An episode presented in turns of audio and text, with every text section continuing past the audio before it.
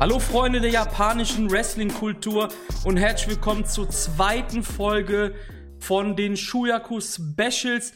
Ich bin mal wieder nicht alleine, denn bei mir ist der liebe Marius. Grüß dich, mein alter Freund. Nabend oder wie man im Land der aufgehenden Sonne sagt, Konnichiwa. Konnichiwa. Alles gut bei dir soweit? Wie war deine Woche? Was hast du so getrieben? Wir haben uns ja jetzt länger nicht gehört, sag ich mal. Ja, genau, ich hatte ein bisschen Stress mit Schule, das war alles ein bisschen, ähm, ja, viel mit dem Lernen und nebenbei halt noch sehr, sehr viele Wrestling-Shows schauen. Aktuell gibt es ja einen riesigen Schedule, was gerade so New Japan angeht. Da ist ja irgendwie jeder zweite Tag gefühlt eine Wrestling-Show. Und um dort auf den Laufenden zu bleiben, habe ich mich mal hingesetzt und die ganze Woche ein bisschen Wrestling geschaut. Ja, ich glaube, du hast da gerade echt ein gutes Stichwort rausgehauen. Ich glaube, in den letzten Tagen haben wir so viel Wrestling geschaut, wie, glaube ich, seit, ja, schon fast seit dem Climax nicht mehr, oder? Also kann man fast so sagen. Ja, das würde ich auch so sehen. Ähm, also bei mir war es jetzt wirklich jeden Tag so eine Drei-Stunden-Show, kann man schon zusammenfassend sagen, einfach nur, um auf dem aktuellen Stand zu bleiben, was gerade so passiert. Und ich glaube, wenn ich jetzt noch mit mehr Ligen anfangen würde, dann könnte ich mein soziales Leben komplett wegwerfen und würde nur noch äh, vorm Fernseher hängen.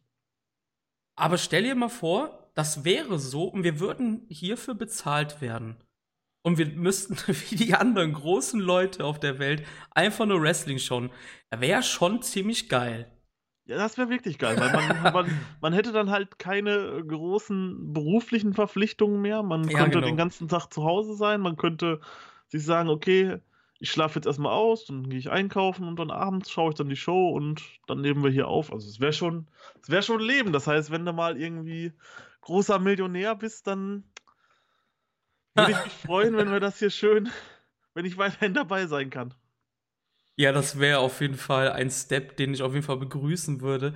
Ja, ähm, Maris, ich glaube, viele wissen das noch gar nicht, aber du bist ja auch ein begeisternder Sammler von Wrestling-Artikeln. Du hast mir diese Woche ähm, via WhatsApp etwas zukommen lassen. Willst du mal erzählen, was du da alles für Schandtaten getrieben hast im Internet? Ja, also ich sammle seit 2014 ungefähr Wrestling-Artikel.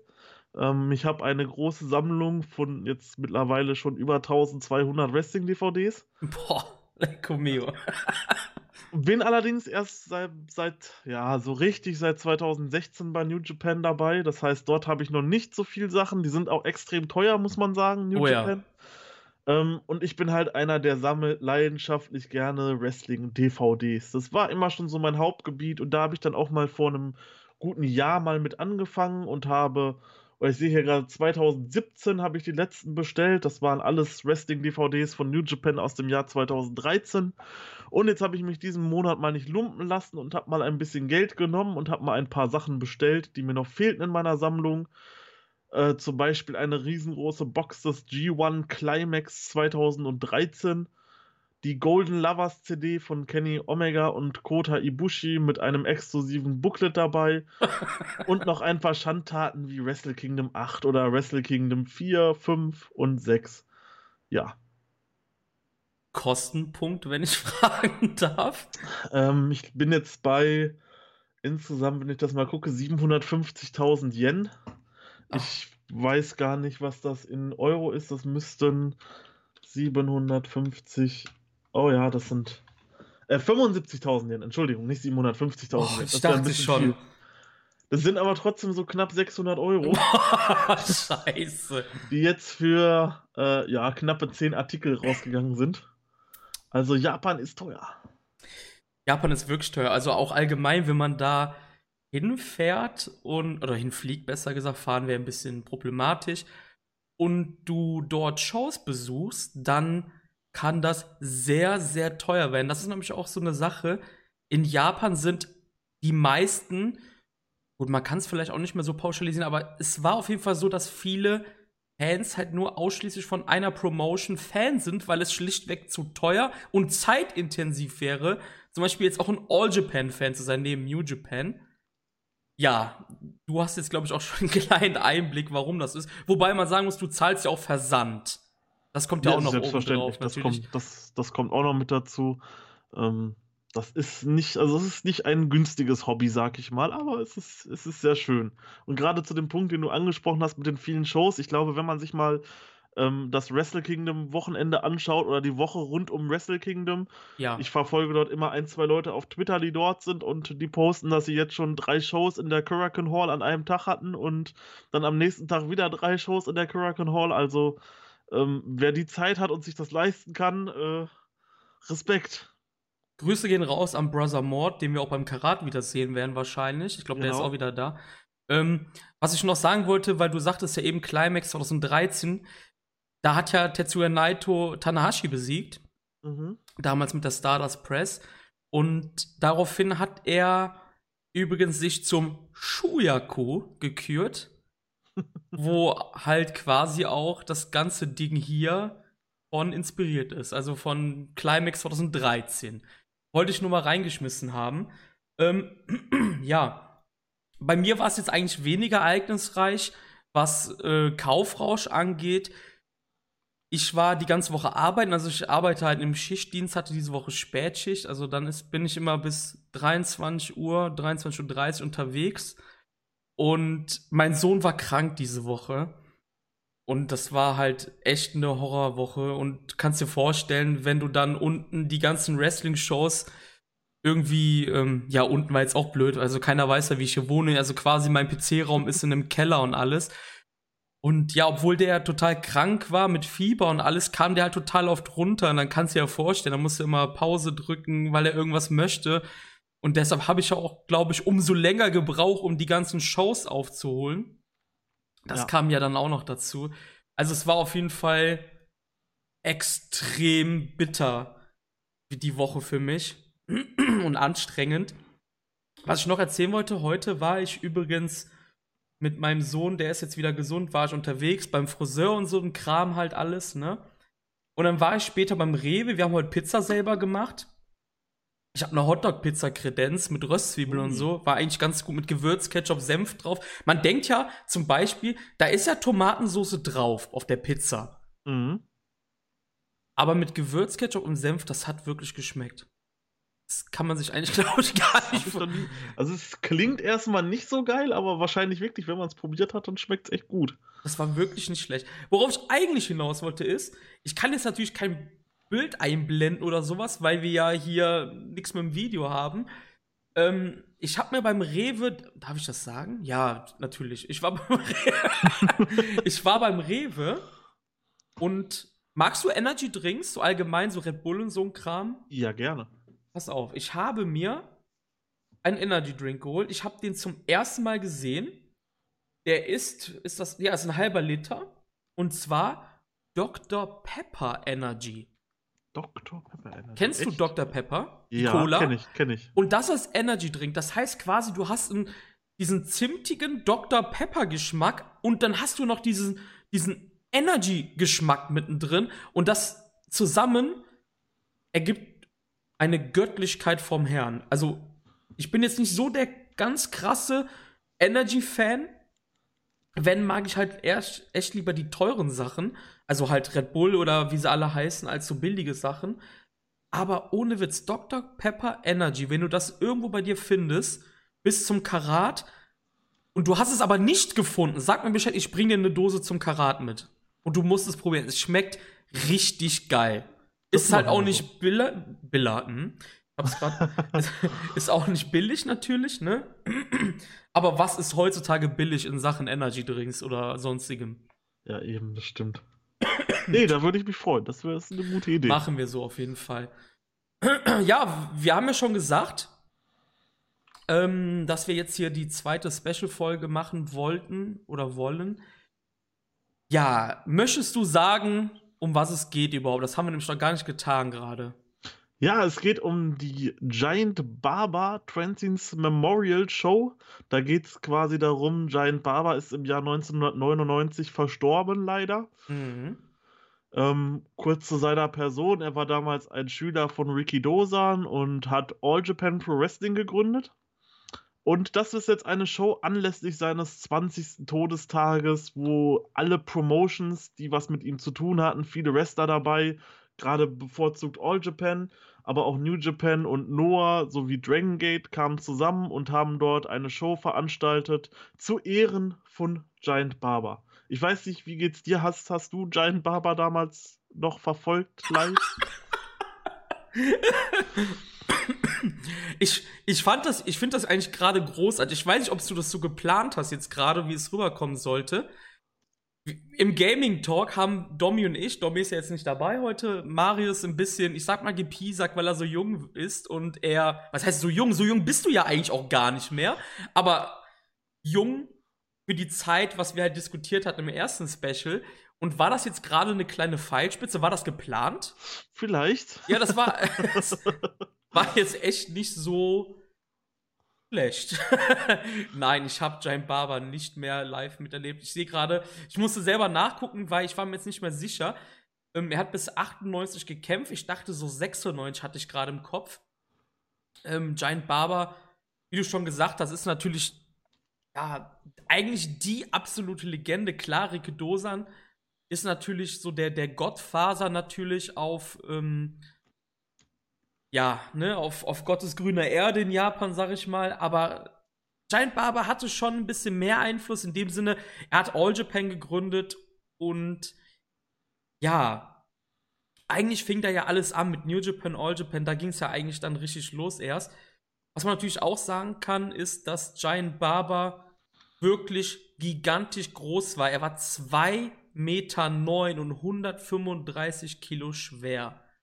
Das ist, glaube ich, für einen Japaner ein Wahnsinn. Enorm. Ne?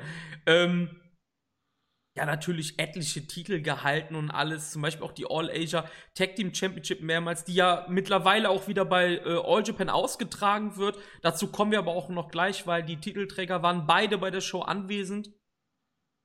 Natürlich auch PWF Heavyweight Champion und All Asia Heavyweight Champion, also quasi das, was heutzutage so ein bisschen als Triple Crown natürlich bekannt ist, hat sich Schlachten gegen, oh Gott, gegen Gott und die Welt geliefert, wirklich gegen, gegen Ric Flair, gegen Stan Hansen, Vern Gagne und natürlich auch gegen den Mann, um den es ja auch bei dieser Show ging, nämlich Abdullah the Butcher.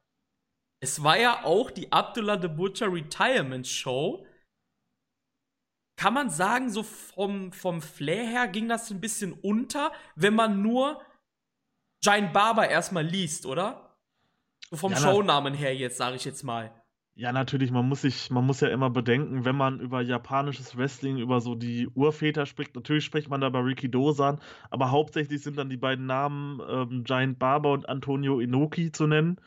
Und da geht halt selbst ein Name wie Abdullah the Butcher unter.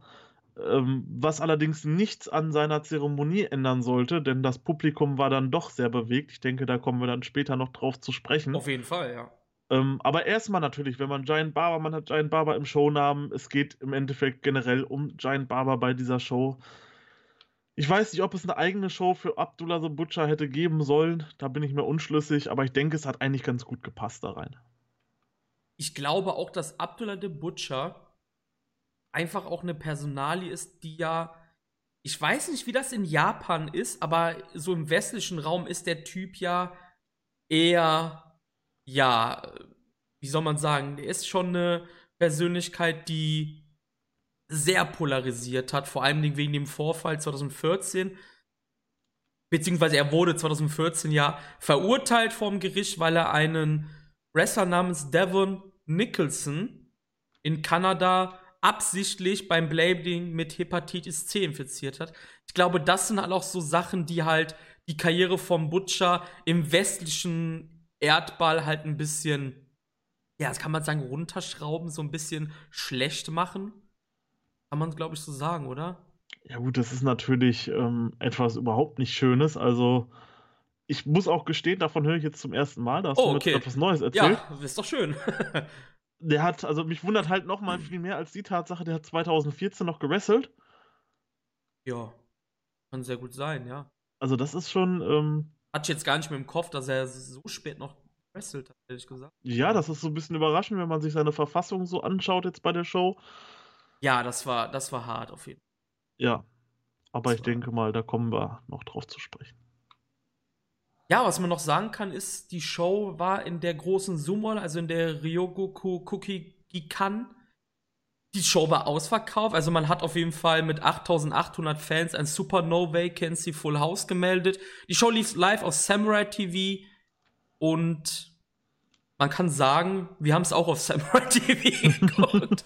also, ja.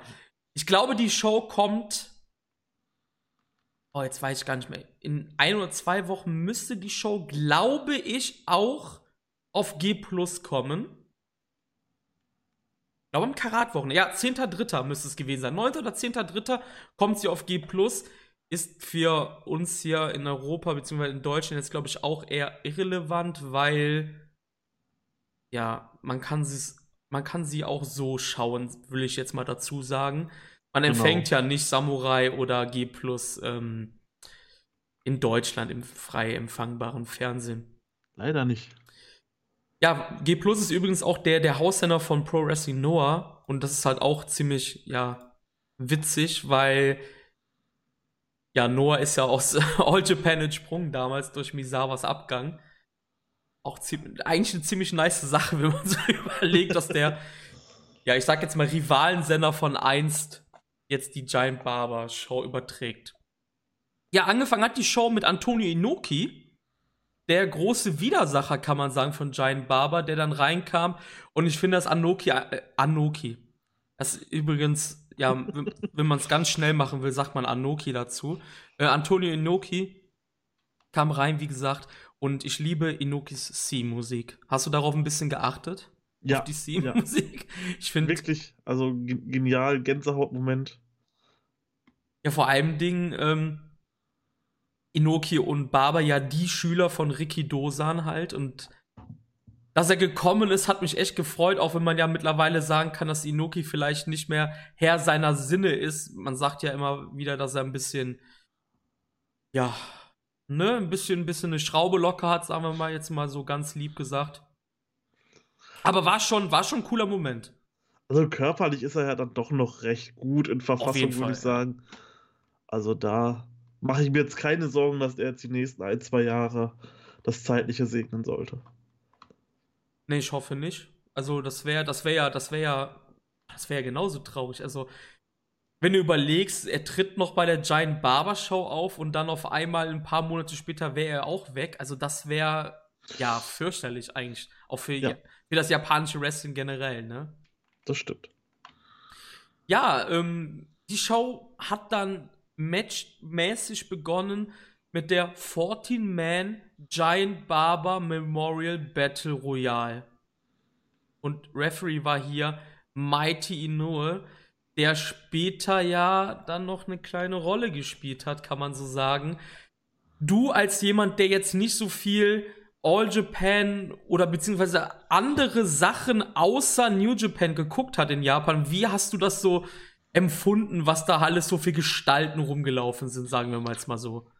Also es war im Endeffekt das, was ich erwartet habe. Es waren sehr, sehr viele alte Wrestler dabei, die wahrscheinlich auch noch so aus der Giant Barber Zeit entstammen, äh, die dort mit ihm gewrestelt haben oder danach gekommen sind als All Japan Wrestler, wahrscheinlich so Anfang der 2000er, nehme ich mal an bei vielen.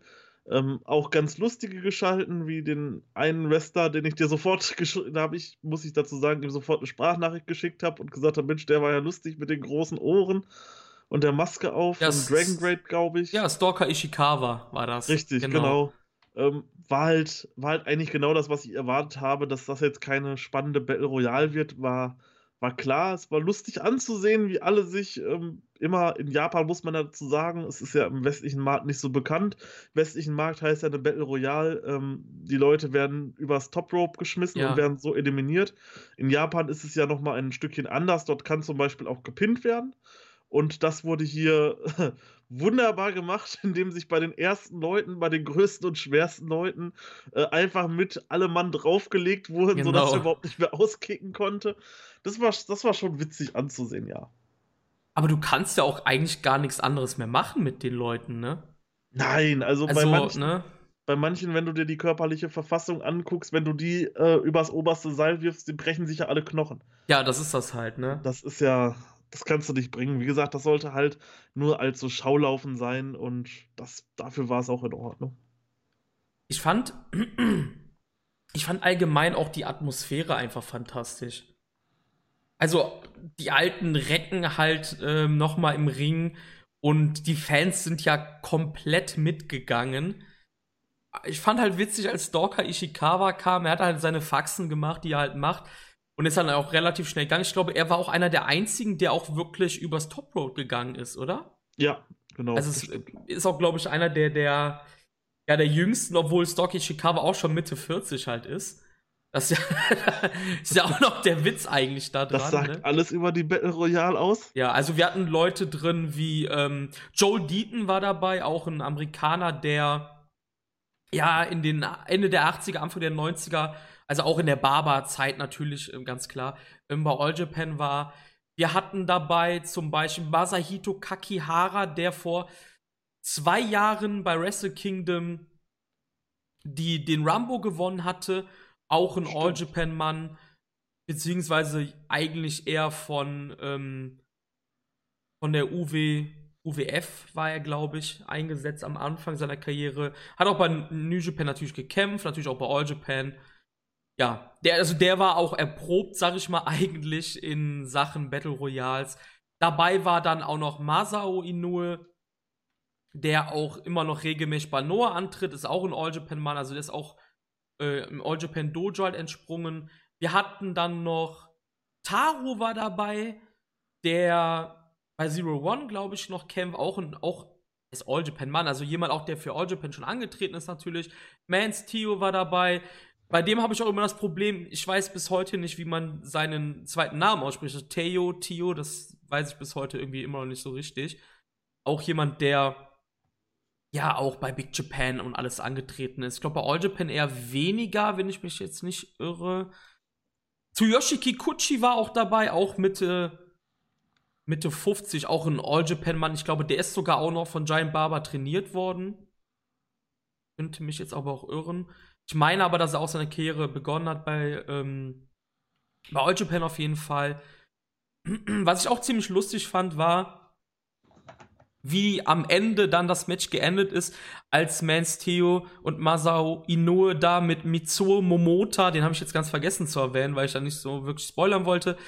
Der ist natürlich auch in All Japan Man through and through. Der hat auch, glaube ich, 72 schon bei All Japan gekämpft, wurde auch von Giant Barber trainiert, war auch neun Jahre lang mal Vizepräsident von Noah also der Mann hat auch alles gesehen, 70 Jahre alt und die drei bekriegen sich da mit Coverversuchen. Fand ich auch ziemlich witzig gemacht. Weißt du, was ich meine am Ende, wo die drei ja, sich ja, da gegenseitig ja. so eingerollt haben und alles und Momota ist dann einfach der Schlauste und der Referee, also Mighty No, wie eben schon gesagt, der hilft dem Momota ein bisschen und er rollt dann auf einmal Masao Inoue ein. Fand ich, fand ich eigentlich ziemlich gut gemacht und gut gelöst, vor allem für jemanden, der halt, ja, ähm, 70 Jahre alt ist. Wie, wie fandst du das, einen 70-jährigen Mann da zu sehen? Das war ja wohl ein richtiger Brainfuck für dich erstmal, oder? Weil ich glaube, das war deine erste richtige so Joint Show, Memorial Show, kann man sagen, oder? Genau, ja. Ja, ja. Also die du live gesehen hast zumindest, ne? Also, also ich habe ich hab das zusammen mit meiner Freundin geguckt und als die Leute reinkamen, ich habe direkt von Anfang gesagt, der Älteste gewinnt. Hundertprozentig. Ja. das ist irgendwie immer so und das hat sich jetzt auch wieder bewahrheitet, der Älteste gewinnt und das Publikum hat sich natürlich gefreut ohne Ende. Ja, kann man so machen. Ja, ich glaube, stell mal vor, wir hätten halt die, die Regeln wie im westlichen Raum und du müsstest den Herrn Momota da noch übers Top Road äh, springen nee. lassen. Das wäre einfach fatal. Das kannst du einfach nicht mehr machen. Das ist, ich fand, als ich noch WWE geschaut habe, zum Beispiel so als Beispiel der Undertaker damals, ich glaube, war noch 49, da tat es mir schon weh zu sehen, wenn er irgendwelche Bumps nimmt und hab nur so gedacht, ah, ich weiß ja. nicht, hör mal lieber auf, aber dann nochmal 20 Jahre älter, ähm, nee, das kann man nicht bringen. Wie gesagt, die brechen sich ja alle Knochen. Ja, ja. Nee, war aber, ähm, ja, um reinzukommen und alles, um auch nochmal alte Gesichter zu sehen. Das sind ja auch Leute, wenn wir jetzt mal ganz ehrlich sind und hier ist jemand, der wirklich seit den 80ern oder so mindestens All Japan oder sowas schaut, Hut ab, dass du die Leute noch richtig in ihrer Prime gesehen hast, aber wenn wir ehrlich sind, man hat fast hier keinen irgendwie ähm, in seinem Prime gesehen. Fällt mir gerade auch noch ein, habe ich ganz vergessen. Natürlich war noch Abdullah Kobayashi dabei. Das ist natürlich jemand, den ich, der ja immer noch kämpft und der ja auch ein äh, Abdullah de Butcher Schüler ist. Die, ja, wie soll man sagen, die Bloody Machine von Big Japan. Und der ist natürlich, ja, was heißt in seiner Prime? Der ist jetzt auch nicht mehr in seiner Prime, aber der wrestelt noch, der kann sich halt noch bewegen in dem Sinne, ne? Und das ist, glaube ich, der einzige Mann, den ich halt noch so live gesehen habe in dem Sinne. Abdullah de, äh, Abdullah de Butcher ist auch schon. Abdullah Kobayashi, der natürlich auch Abdullah wegen seinem Idol heißt, natürlich. Ne? Also und, er hatte auch wie, und er hat auch wie sein Idol eine Gabel im Kopf. Ja, das ist ja so sein Ding halt dann, ja. was er vom Butcher halt, ne, genau. Ja, ähm, wie gesagt, also das ist einfach zum Reinkommen. Man muss natürlich auch sagen im Vorfeld, das ist halt eine Show, die darfst du nicht zu ernst nehmen. Nein. Die also, darfst du nicht ernst nehmen, oder? Es ist halt einfach nur ein Schaulaufen und ähm, es hat ja nichts Storyline-Relevantes oder so genau. dahinter, wie jetzt zum Beispiel, weiß ich nicht, eine Dominion-Show oder so von New Japan, wo wirklich was passiert, sondern es war halt einfach nur so, du lehnst dich zurück und genießt. Ja. Das, ja, das, ja, das kann man genauso sagen. Ja, zweites Match war dann ein Eight-Man-Tag-Team-Match. Und da waren allerlei Leute dabei. Zuerst muss man sagen, Kenta Kobashi himself ging ans Kommentatorenpult und wirkte den Rest der Show mit am Pult. Und ja, dabei waren Naoya Nomura von All Japan, angesprochen ja eben schon ein Teil der All Asia Tag Team Champions. Renarita war dabei, den kennen ja wohl einige hier von unseren Zuhörern. Tomoaki Honma war natürlich auch dabei. Auch ein weiterer New Japan-Mann. Und Yuji Okabayashi Okapi von Big Japan war dabei gegen Daichi Hashimoto, der Sohn vom legendären Shinya, auch von Big Japan. Kazuchi Miyamoto, der in seiner Karriere auch bei All Japan gekämpft hat, ist aber eher, ja, ich sag mal semi-aktiv. Der ist halt eher bei diesen, bei dieser Art Shows dabei, sage ich jetzt mal dazu. Takuya Nomura, ja, kann man sagen, das Ace der Jungspunde von Big Japan und Tomohiko Hashimoto, der mit dem eben genannten Hashimoto nicht viel zu tun hat, ist ein Mann von Pro Wrestling A-Team, das ist eine ganz kleine Promotion. Ähm, ja, kämpft auch eher unregelmäßig mittlerweile, ist auch ein Mann, der bei DDT schon war, bei Apache Pro Wrestling oder auch bei FMW von Atsushi Onita. Ja, ich, man kann sagen, das erste richtige Match der Show. Ja, das kann man auf jeden Fall so sagen. Auch für WXW-Fans sollte ja auch der Name Hashimoto bekannt sein, ähm, der dort im Ring stand. Der war ja dieses Jahr als Team Okami bei der World Tag Team League der WXW und ist dort angetreten. War dann wirklich ein relativ gutes Match, hat mich auch gefreut, ihn wiederzusehen. Ähm, Okabayashi, ich glaube, du hast mir vorher noch eine Nachricht geschickt und meintest, weil er hat, man muss dazu sagen, Chris hat die ersten beiden Matches, glaube ich, vor mir gesehen und hatte gesagt, äh, guck dir Okabayashi an, äh, einfach nur geil. Und ich habe es mir angeguckt und das ist halt einfach nur eine Kraftdemonstration der Typ. Ähm, unglaublich. Ähm, auch schon ein bisschen älter, glaube ich, bislang, ne? Schon auch mit 30 mittlerweile. Ja, aber immer noch äh, super in Shape und hat dort äh, wirklich, ja, war einfach, war einfach wunderschön anzusehen. So, so eine Kraftdemonstration, so einen bulligen Wrestler mal zu sehen wieder. Ähm, was mir noch aufgefallen ist, ich kann, glaube ich, gerade den Wrestlernamen gar nicht sagen, da müsstest du mir nochmal auf die Sprünge helfen. Ja. Ähm, dort gab es nämlich zwei Wrestler, die angelehnt an zwei andere Wrestler äh, in den Ring kamen, vom Outfit her. Das war einmal der Scott Steiner-Look und einmal vom guten, ja, Kevin Steen, Kevin Owens höchstpersönlich. Ja, das war in dem Team von Daichi Hashimoto, meinst du, oder? Genau. Ja, das waren Kazuchi Miyamoto und Tomohiko Hashimoto. Ähm, ist dir auch aufgefallen, dass Kazuchi Miyamoto da mehrmals Rufe gegen New Japan angestimmt hat. Ich meine, ich bin jetzt auch nicht das japanische mächtig, aber man hat halt die ganze Zeit gehört, irgendwie Shin Nihon und dann immer so vulgäre Laute und das Publikum hat dann geboot und Honma hat das halt extrem angepisst. Hast du das mitbekommen? um wirklich zu sein, gar nicht. Ja, okay. Um, das ist mir nämlich halt aufgefallen direkt. Und ich dachte mir so, du kleiner Wichser. War, war das denn geworkt oder war das? Ja, äh, klar, das ist natürlich okay. geworkt. Also er wollte natürlich nur Honma und Narita. Es okay. ging halt darum, Narita war halt im Ring mit ihm und ähm, er hat dann halt so in Richtung Honma und Narita halt diese diese, wie gesagt, ich weiß ja auch nicht, was er gesagt hat. Es war auf Japanisch und die Show war ja ohne englischen Kommentar, war ja noch richtig oldschool, sag ich jetzt mal dazu. Ja. Meine neuen New Japan-Fans, die kennen das gar nicht mehr. Die gucken auf Englisch und so, ne? Ähm, ja, und deshalb, ich hab's natürlich nicht verstanden. Ich hab halt nur die ganze Zeit gehört, Shin Nihon und dann halt, ähm, ja, irgendwelche Sachen, wo das Publikum und halt auch vor allen Dingen äh, Honma und Narita not amused waren. deshalb. ähm, was mir natürlich auch direkt aufgefallen ist, man, du hast ja angesprochen mit Okabayashi. Das ist ja der Tag-Team-Partner von Daisuke Sekimoto, den wir ja auch in zwei Wochen beim WXW 16 Karat Gold Tournament wiedersehen werden. Okabayashi ist so, ich sag mal, der Musterschüler von Daisuke, auch wenn du schon gesagt hast, auch schon Mitte 30 halt ist mittlerweile. Er ist wirklich ein fantastischer Wrestler und dafür, dass er so ein bulliger Kopf ist, mit einer unfassbaren Athletik auch gesegnet einfach. Er und Nomura, also Takuya Nomura, war ja im gegenüberliegenden Team, ist ja auch ein Big Japan-Mann, wie ich eben schon gesagt habe. Und die beiden haben dann, ja, ich sag mal so, die Scheiße aus dem Leib geprügelt halt zwischendurch. Und es war dann auch klar, eigentlich, man konnte natürlich sagen, ja, okay, Narita, ein Young Lion von New Japan ist auf der einen Seite, aber als man dann gesehen hat, okay, Takuya Nomura, der auch erst 25 ist vom Big Japan, der Mann, es kann schon sein, dass Nomura hier den Pin frisst.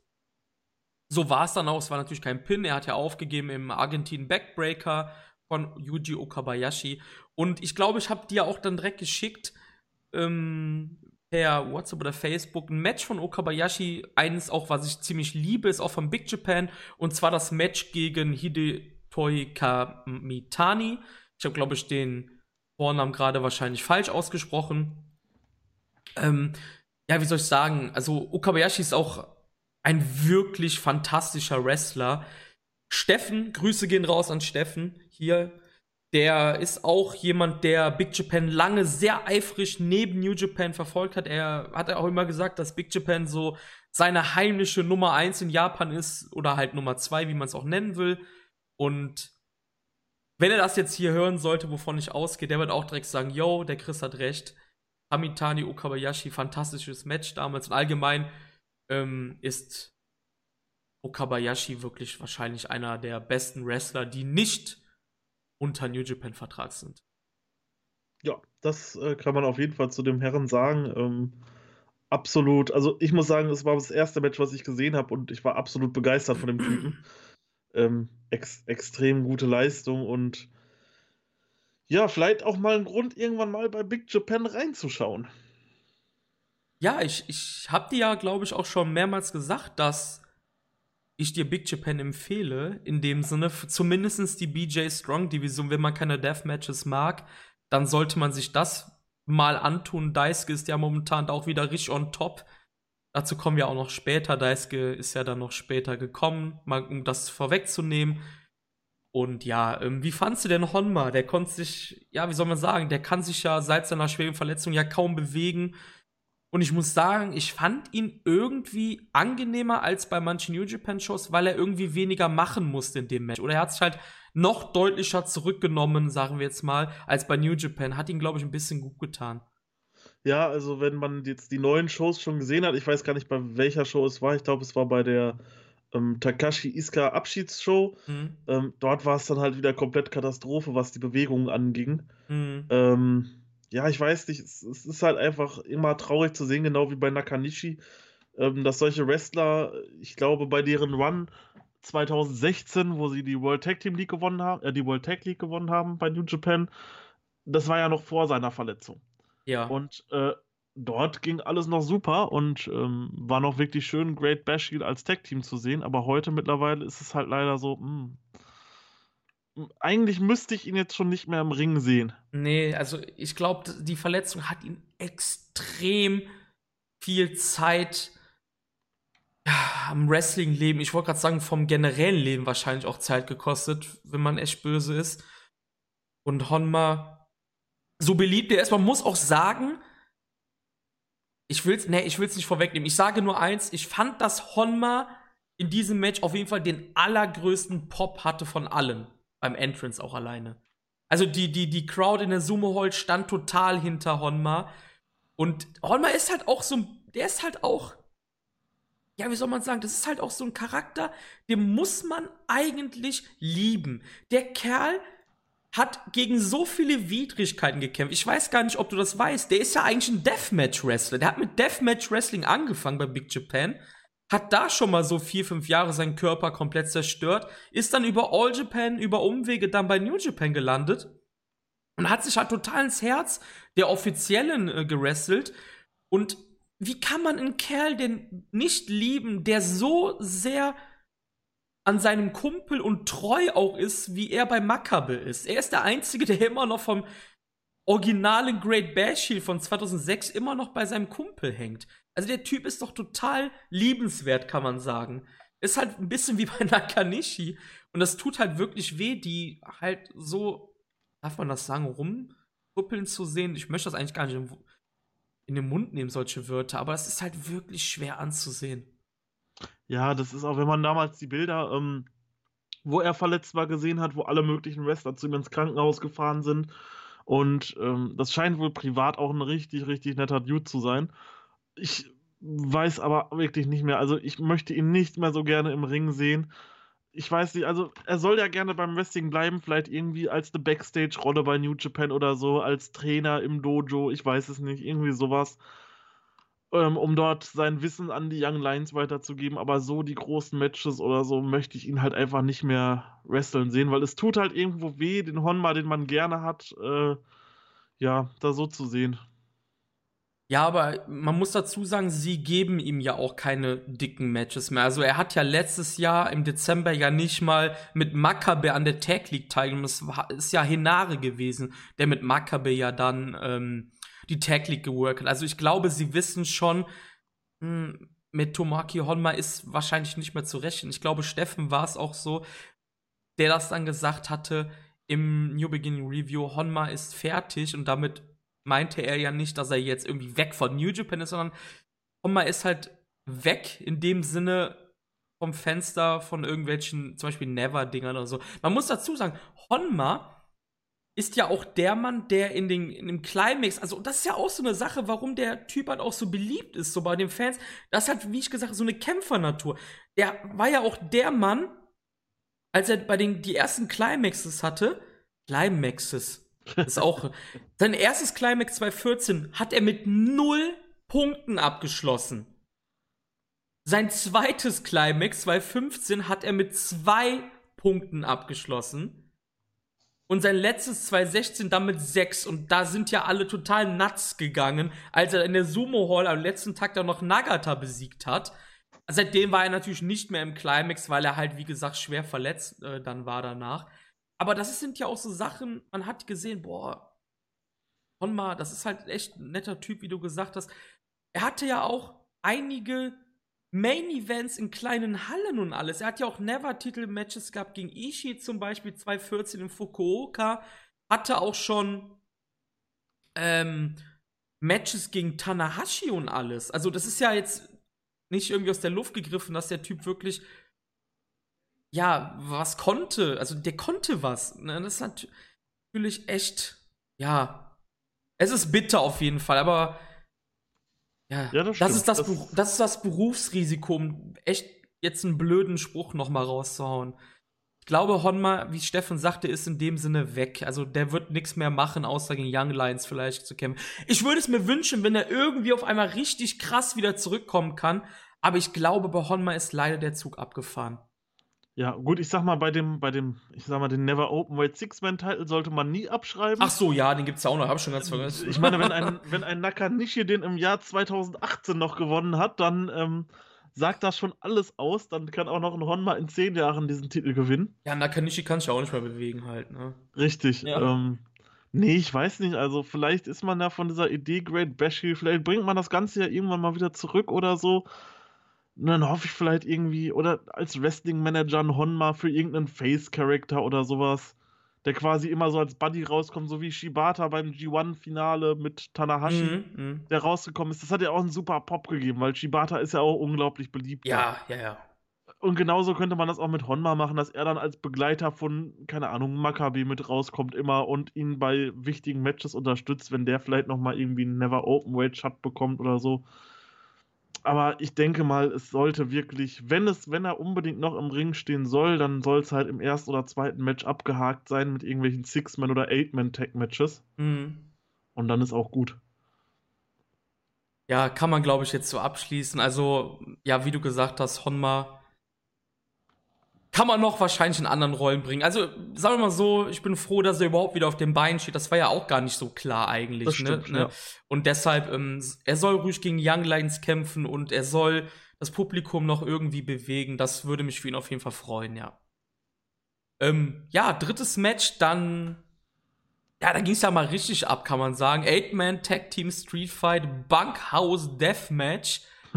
Tornado natürlich, also alle waren im Ring gleichzeitig. Der Great Kujika, der Gründer von Big Japan Pro Wrestling mit 76 Jahren noch im Ring gewesen. Hikaru Sato, der ja ein Regular bei All Japan ist, ist da auch im Stable Evolution mit Suwama und Co. drin. Ähm, hatten an ihrer Seite dann noch Mitsuya Nagai, auch mittlerweile 50 Jahre alt, kämpft noch bei Noah. Ist aber, glaube ich, unter Vertrag bei Tradition. Das ist, glaube ich, die Promotion von Tatsumi Fujinami. Und Shuji Ishikawa, der erst letztes Jahr einen festen Vertrag mit All Japan unterschrieben hat. Auch ein großartiger Wrestler, möchte ich sagen. Und sie sind angetreten gegen Hideki Suzuki, der bei Big Japan auch mittlerweile ein Regular ist. Ist auch ein Schüler vom legendären Billy Robinson. Ähm, Kendo Kashin war dabei der ja erst vor kurzem im WWE Performance Center als Gasttrainer da war. Kendo Kashin früher auch bei New Japan gewesen, hat auch zweimal die Junior Heavyweight Championship gehalten, einmal die Tag Team Championship, also Junior Heavyweight natürlich, mit Dr. Wagner Jr. zusammen.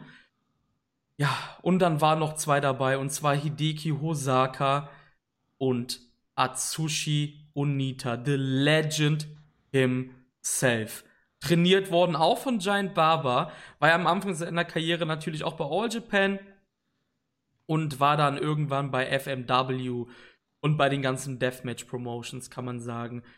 Und ich weiß, dass du nicht so der große Fan von Deathmatch Wrestling bist, wie, wie war das Match dann für dich so? Also hast du dir da die Augen zugehalten?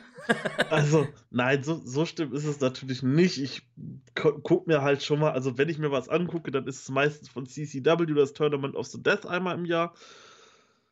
Ist jetzt allerdings auch schon wieder ein paar Jahre her, seit ich das letzte gesehen habe. Also so viel dazu. Ähm, ja, es war halt, man hat dann so geschmunzelt, als dann wieder die Stacheldrahtplatte kam und du wusstest halt, okay, das ist jetzt halt so Original Deathmatch. Ähm, was ich extrem heftig fand und auch ein Grund, warum ich mir Deathmatches nicht angucke, war der Piledriver von Onita durch den Tisch. Ja, durch den Tisch ist gut, ne? Also das war ja er, ist, er hat den Piledriver angesetzt in der Mitte des Tisches, aber als er dann runter ist, ist er so gefühlt einen halben Meter nach hinten gerutscht, wodurch dann, ich, wer, wer war es? Hikaru Sato. Genau, Hikaru Sato dann rechts am Ende des mm. Tisches durchgegangen ist, wo eigentlich das Metall von den Füßen ist und das war halt so ein Ding, wo ich mir dachte, ach du Scheiße, wenn, oh Gott, wenn, was, was da hätte passieren können jetzt.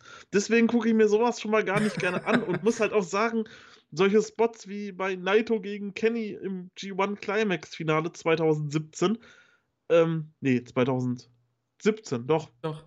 Wo, wo es auch den Piledriver gab und dann der Tisch da weggerutscht ist und die dann dazwischen Tisch und Gitter lagen. Nee, das, das schüttelt mir bei, das muss ich nicht haben, wirklich nicht.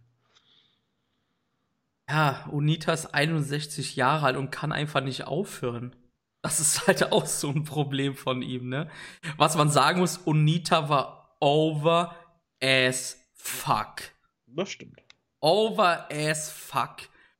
Und Unita eröffnet das Match, indem er einen Stuhl auf Kujikas Kopf zerstört. auf dem Mann der mit 76 Jahren da im Ring steht. Und das ist halt, also, sie haben es wahrscheinlich natürlich auch abgesprochen vorher, aber Kojika ist da genauso ein verrückter Typ, ne? Also, wie gesagt, ist ja der Gründer von Big Japan. Als ich musste schmunzeln, als er direkt Kojikas Kopf eingeschmettert hat mit dem Stuhlschlag. Also, das war, ja, Unita himself, man ist das das erste Match, was du von Unita gesehen hast? Jetzt mal Spaß beiseite. Ja. Wirklich? Also ich, wirklich. Oh, also, ja. ich, also ich habe ähm, Zusammenfassungen gesehen. Es gibt auf ähm, YouTube so eine, so eine sehr gute Zusammenfassung von der Geschichte von New Japan. Da habe ich Unita ein paar Mal gesehen. Ähm, wie er zum Beispiel im Dom äh, ich weiß gar nicht, wer es war, Masahiro Chono oder so, der in die Stacheldrahtseile geworfen hat und die mit Elektrizität waren, glaube ich. Ja. Wenn ich mich da richtig an erinnere. Kann sehr gut sein, ja, das hört sich an. Deswegen war es dann auch so der Punkt, weshalb ich dann nicht mehr wirklich viel mehr von ihm gesehen habe, weil Deathmatch Wrestling ist halt für mich so, hm, nee. Aber der Name sagt mir natürlich was klar. Vor allem Ding, wie ich ja eben gesagt habe, Onita ist ja auch ein Barberschüler, ne? Also der hat ja komplett anders angefangen und dann irgendwann ist es ja dann total durch die Decke gegangen mit dem Deathmatch Wrestling, also FMW, wie gesagt, Frontier Martial Arts Wrestling, hat er ja dann auch also gegründet, also mit Unita, hat dann aber auch ziemlich schnell die Promotion quasi abgegeben, war natürlich auch die tragende Figur davon, hat auch einen extremen Klassiker gegen Hayabusa gemacht. Und zwar 1995 oder 6, ja, 1995 müsste es gewesen sein. Ähm, war ein Explosive Barbed Wire Steel Cage Match. Also der Name sagt ja schon alles. Ja. Und, äh, aber es ist ein wirklich sehr, sehr gutes Match und zeigt auch, ähm, ja, wie soll ich sagen, CCW ist manchmal echt nur Blödelei was da abgeht. Also ohne Psychologie, aber die Jungs hier, die haben es echt drauf gehabt. Hayabusa, er möge Frieden ruhen. Übrigens auch der Lieblingswrestler von Steffen. Ähm, ich weiß nicht, ob du Hayabusa. Hast du schon mal Match von Hayabusa gesehen? Ich hoffe.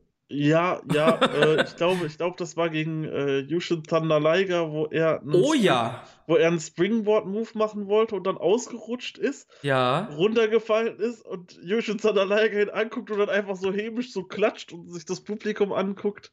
Da erinnere ich mich noch zum Beispiel dran. Ich meine, ist jetzt traurig, dass das jetzt meine einzige Erinnerung an Hayabusa ist, aber ja. Ja, das war halt alles weit, weit vor meiner Zeit. Ja, ja, um Gottes Willen. Also, das ist ja äh, gar keine Frage. Nee, ich wollte nur sagen, also, kann man sich mal angucken, wenn man das irgendwo herkriegt. Schaut euch das Match an, es ist eigentlich ziemlich gut gewesen. Hm.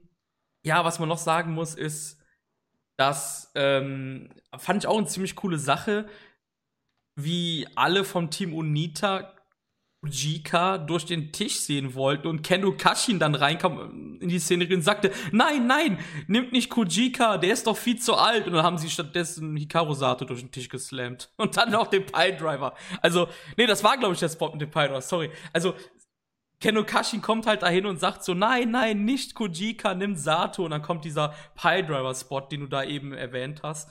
Ähm, aber Sato hat sich ja dann auch relativ schnell äh, revanchiert, als er dann die Geige, ich bin sehr schlecht bei Musikinstrumenten. War es eine Geige oder eine Violine? Ich meine, das war eine Geige ja, auf auch. Unita, ähm, auf Unita zerstört, der da kurz zuvor auch noch in dieses Barbed Wire Board fliegt. Ähm, Sato musste danach natürlich dann auch noch in den Stacheldraht gehen. Da hat dann auch noch Hideki Suzuki mitgeholfen, der auch ein wirklich fantastischer Wrestler ist. Ich hatte auch gehofft, übrigens kann man sagen, dass Hideki dies Jahr beim Karat dabei ist, weil er ja auch so spitz auf dem Match mit Walter war und Walter auch spitz äh, auf ihn war. Und ja, leider kam es ja nicht dazu. Ich glaube, Hideki ist einfach zu unbekannt hier, um den halt zu holen. Obwohl, kann man auch nicht sagen, glaube ich. Ich glaube, Iri und so kannten ja die meisten Leute auch gar nicht in Deutschland. Nee, nein. Naja, wie auch immer. Und Onita schlägt dann nochmal einen Stuhl auf Hikaru Sato und dann ist das äh, Ding Ende, als Hideki mit dem Double Arm Suplex, mit seinem patentierten Double Arm Suplex das Ding holt. Hikaru Sato, die arme Sau, der hat ganz schön gefressen. Und das Ding ist halt, der frisst halt auch bei All Japan ohne Ende. ja, hast du, hast du da äh, von Hideki oder ja, man, Ja, die Frage ist vielleicht ein bisschen blöd, weil Hideki und auch Shuji Ishikawa, die hat man gar nicht so wahrgenommen, weil Onita da wieder eine One-Man-Show hinlegen wollte, kann man sagen. Das, das stimmt. Also, er, er wird mir immer in den höchsten Tönen gelobt, aber man hat halt echt nicht viel von ihm im Match gesehen, weil es war halt echt so, ja, Onita präsentiert sich und das Publikum feiert's ab. Ja, Onita war over as fuck, das habe ich eben schon mal gesagt. Also, das, das kann keiner, also keiner der irgendwie im Westen sagt, UNITA soll aufhören. Ja, man kann sagen, klar, er sollte vielleicht aufhören, damit er nicht auch irgendwann mal im Grab liegt, schneller als er möchte vielleicht. Aber der Typ ist so over. Ich will gar nicht wissen, was der noch für eine Kohle scheffelt. Ich weiß auch gar nicht. Die, ähm, der hat, glaube ich, noch ein paar Tage vorher noch bei Stardom Matches geworkt und alles. War dann letztes, äh, letztes Jahr im Dezember dann noch in Amerika und hat da mit Matt Tremont gekämpft. Der ist jetzt zwar nicht mehr so aktiv wie früher, aber der macht schon noch so drei, vier äh, krasse Matches pro Jahr. Und der macht bestimmt seine Mark damit. Der ist over. Die Leute wollen den Mann immer noch sehen, habe ich das Gefühl. Naja, sicher, wenn du, wenn du dich so als Aushängeschild verkaufen kannst und so als alte Legende ähm, und dann noch nebenbei noch ein paar Matches machst, das will ja jeder nochmal sehen und will sagen, hey, ich habe nochmal ein Onita-Match live gesehen und ich gucke mir das nochmal an und oh, Onita ist da. Es ist halt so, wie wenn jetzt im westlichen Markt irgendwo ein Ric Flair auftaucht. Ne, das ist ja auch ein Garant für Ticketverkäufe, sage ich mal so, ja. oder so. Es sind halt so diese alten Herren, die immer noch äh, total beliebt sind. Ja, das Ding ist halt auch, äh, glaube ich, dass in Japan, wenn man das jetzt mal so sagen kann, da sind mehr Casual-Fans in dem Sinne vielleicht, die halt einfach nur abfeiern, wie du gesagt hast, dass da eine, ein Alster ist. Ich zum Beispiel glaube ich, dass in den USA, damit holt sie jetzt keinen Hardcore Ring of Honor Fan, äh, glaube ich, in die Halle. Der kommt halt wegen der Ring of Honor Action, glaube ich. Ja, es kommt immer darauf an, in welchem, in welchem Dingens, in welchem ja, Bereich du das präsentierst. Ich meine, wenn du jetzt eine alte Ring of Honor Legende holst. Ähm, ja, wir waren jetzt bei Ric Flair am Reden, das meinte ich. Ja, natürlich war es jetzt nicht bei einer Ring of Honor Show gemeint, obwohl ich auch glaube, dass es selbst bei einer Ring of Honor Show, wenn da jetzt auf einmal ein Ric Flair einen Auftritt hätte oder so, äh, dass das schon für Schlagzeilen sorgen würde und sich gut verkaufen würde. Ähm, aber wenn du jetzt, weiß ich nicht, irgendwie eine WWE-Show hast und da dann einen Ric Flair für ankündigst, irgendwie ein Live-Event oder sowas, ich würde jetzt einfach mal behaupten, das wird eher ausverkauft, als wenn es ohne ist. Ja, das kann sein. Bei WWE sind ja auch mehr Casual-Fans, denke ich mal. Ja. Ähm, ja, danach ging dann, ja, wie soll man sagen, der Punk ab, vielleicht nicht, aber es waren sehr schöne Momente, denn Abdullah the Butchers Retirement stand vor der Türe. Und es war ja, glaube ich, haben wir per WhatsApp dann auch, glaube ich, geschrieben war es. Es war ja deine erste Retirement-Show, auch in dem Sinne. Du hast zum ersten Mal jemanden quasi retiren sehen. Richtig, und das Obwohl war wirklich. Butcher ja eigentlich schon länger nicht mehr gekämpft hatte, aber ja, wie, wie waren deine Eindrücke? In Japan ist das halt total, da wird das total zelebriert halt. Genau, das ist mir auch aufgefallen. Also, ähm, es kamen da Namen, also es war ja Rang und Namen war ja da ja. bei dieser Verabschiedung. Und dann kam Abdullah Subucha rein in einem riesengroßen Rollstuhl. Also ja. wirklich ein riesengroßes Teil und wurde dann da halt von mehreren Leuten in den Ring reingehoben. Das fand und ich auch schon bemerkenswert übrigens. Also jetzt No Front ich bin selber nicht gerade der schlankeste Mensch, aber ich fand das Bild einfach krass, wie sie ihn da reingehieft haben, ne? Ja, genau. War schon bemerkenswert, ja. Ja, und dann kamen halt ganz viele Offizielle und alte Freunde von ihm und es war halt so wirklich, es kam halt immer irgendwer Neues und das Publikum ist bei jedem neuen Namen ausgerastet, der dahin kam. Ich glaube, es kam Stan Hansen und ja. Dory Funk Jr. Mit Peitsche. Auch, Genau, genau. der originale Tiger Mask, Keiji Muto.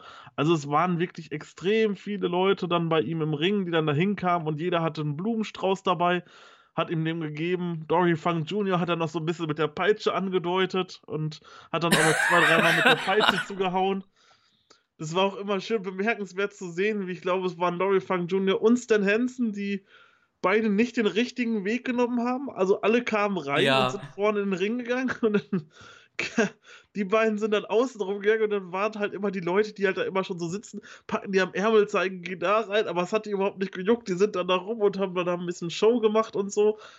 Ja, das war halt wirklich, ähm, echt schön anzusehen. Auch, dass dann Videobotschaften von alten Weggefährten von ihm kamen und so. Und ja, auch wenn ich jetzt wahrscheinlich noch nie ein Abdullah the Butcher Match gesehen habe, war das trotzdem echt eine, eine emotionale Angelegenheit, dieses ganze Segment. Und es ging ja auch relativ lange. Also zum Schluss haben dann da auch noch Fans dann da Fotos mitgemacht, haben ihm Blumen gebracht und dann haben sie sich dazugesetzt und Fotos gemacht und Dory Funk Jr. hat immer alle angeklopft und hat hier, guck mal, ich mache jetzt eine Pose, mach du auch mit. Und ähm, das ging ja schon recht lange, aber war dann wirklich sehr, sehr, sehr emotional. Hast du auf jeden Fall sehr schön gesagt. Also, wie im Eingang erwähnt, man kann über den Menschen, die Personalie, wie auch immer jetzt sagen, was man will. Man blend, ich blende jetzt mal alles aus.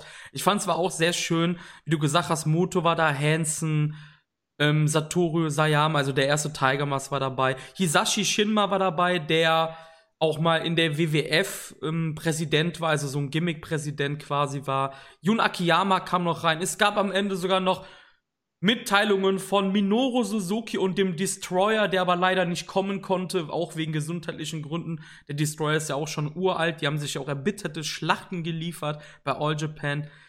Ähm, was ich halt wieder bemerkenswert, bemerkenswert fand, war einfach Dory Funk, der einfach dann erstmal, der Typ ist so alt, aber der weiß ganz genau, wie der noch die Leute kriegt mit seiner Peitsche und alles.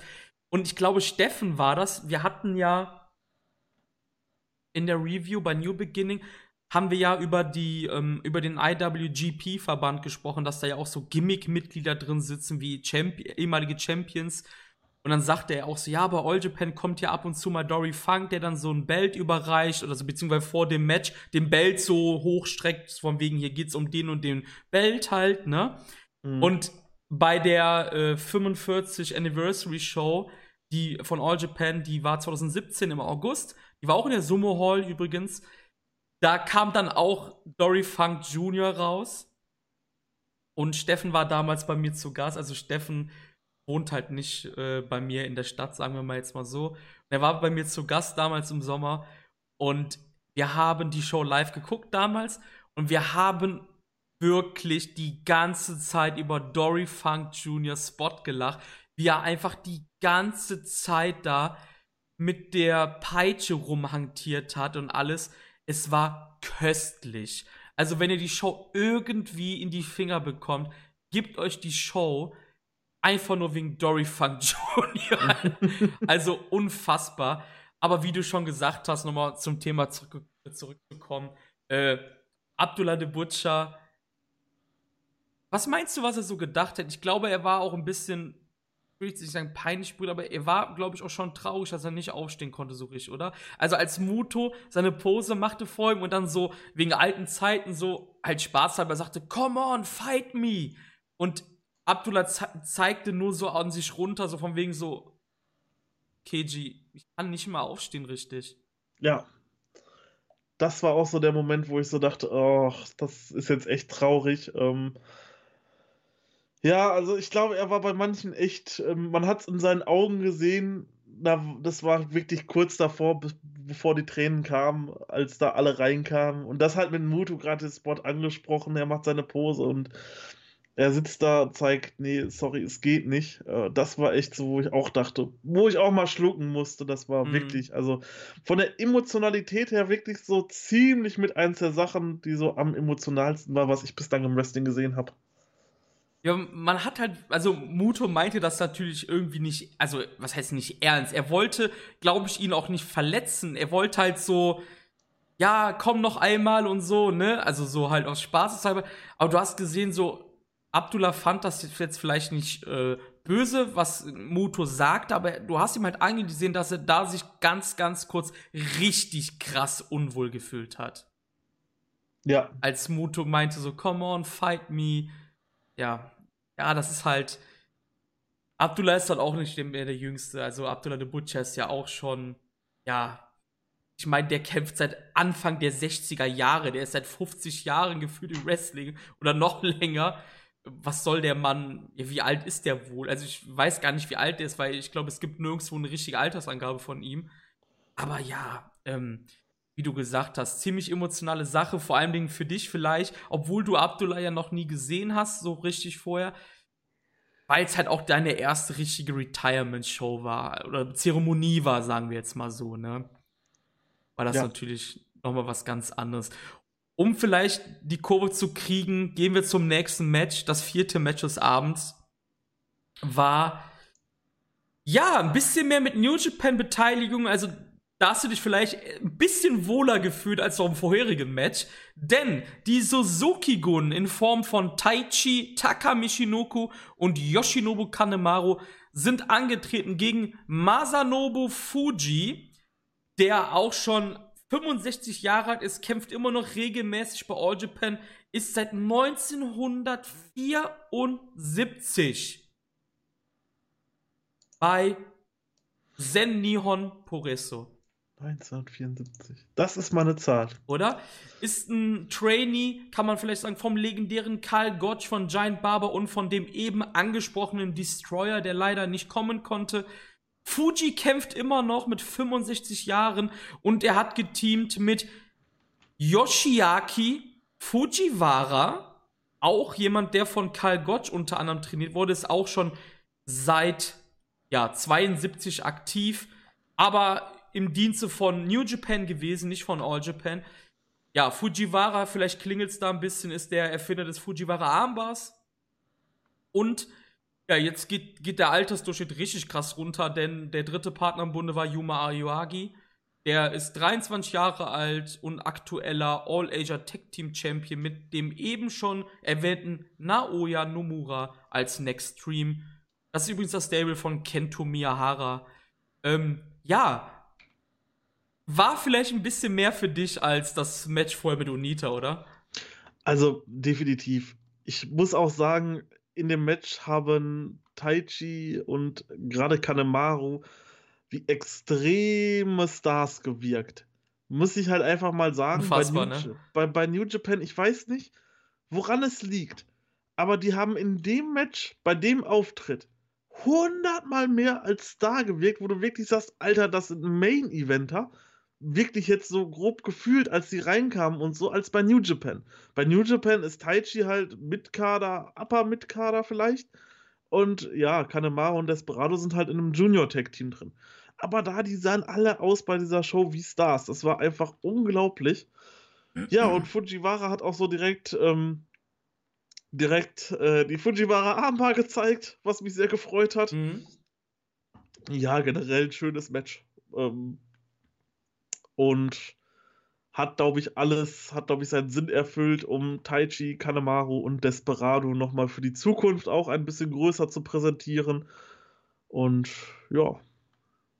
Glaubst du, dass New Japan nicht wollte, dass jemand von den dreien gepinnt wird in diesem Match? Also, um Gottes Willen, ich möchte jetzt nicht irgendwie unterstellen, dass New Japan das eh nicht wollte, weil ich glaube, es war von vornherein klar, dass das New Japan Team hier gewinnen wird. Nicht, weil es New Japan ist in dem Sinne, sondern wegen den drei Gegnern. Ich habe mich schon im Vorfeld gedacht, das werden die niemals verlieren. Aber glaubst du, die haben auch so gesagt, ja, wir hätten eh nicht gewollt, dass die Jungs verlieren? Ähm, vielleicht hätte sich New Japan darauf eingelassen, wenn Fujiwara einen davon zur Aufgabe gebracht hätte. Vielleicht Taka dann auch nur, ne? Ja, natürlich. Ich, ich meine, so als ehemaliger New Japan-Guy und sowas, dann, ach ja, gegen die Legende kann man halt mal verlieren, ne? So nach dem Motto. Man kann ja, man kann ja auch sagen, Taka hat ja im Armbar getappt, nur der Ref hat es ja nicht gesehen. Richtig, genau. Ja. Also, also Taka hat ja getappt in dem Sinne. Ich denke, ich denke aber auch, dass New Japan gesagt haben wird, du, Gerade, gerade weil die drei Wrestler sind halt aktuell sehr over bei New Japan und spielen halt relativ wichtige Rollen. Ja, auf jeden Fall, auf jeden Fall. Da kannst du dich halt nicht einfach verlieren lassen. Und ich denke mal, das wird New Japan schon von vornherein klar gemacht haben, okay, hier, ihr kriegt die drei, aber dafür verlieren die nicht. Ja, ja das, so ja, ja. Also, nur mal so um einzuwerfen, also ich kann es mir halt gut vorstellen, aber wie gesagt, bei den Gegnern war es halt klar, dass dieses Team nicht verlieren wird. Ähm, ja, ich, das weiß ich jetzt nicht, ob du das weißt, aber Taichi und Yuma Aoyagi haben eine kleine Historie gegeneinander. Ich weiß jetzt nicht, ob du das im Vorfeld vielleicht schon mitbekommen hast.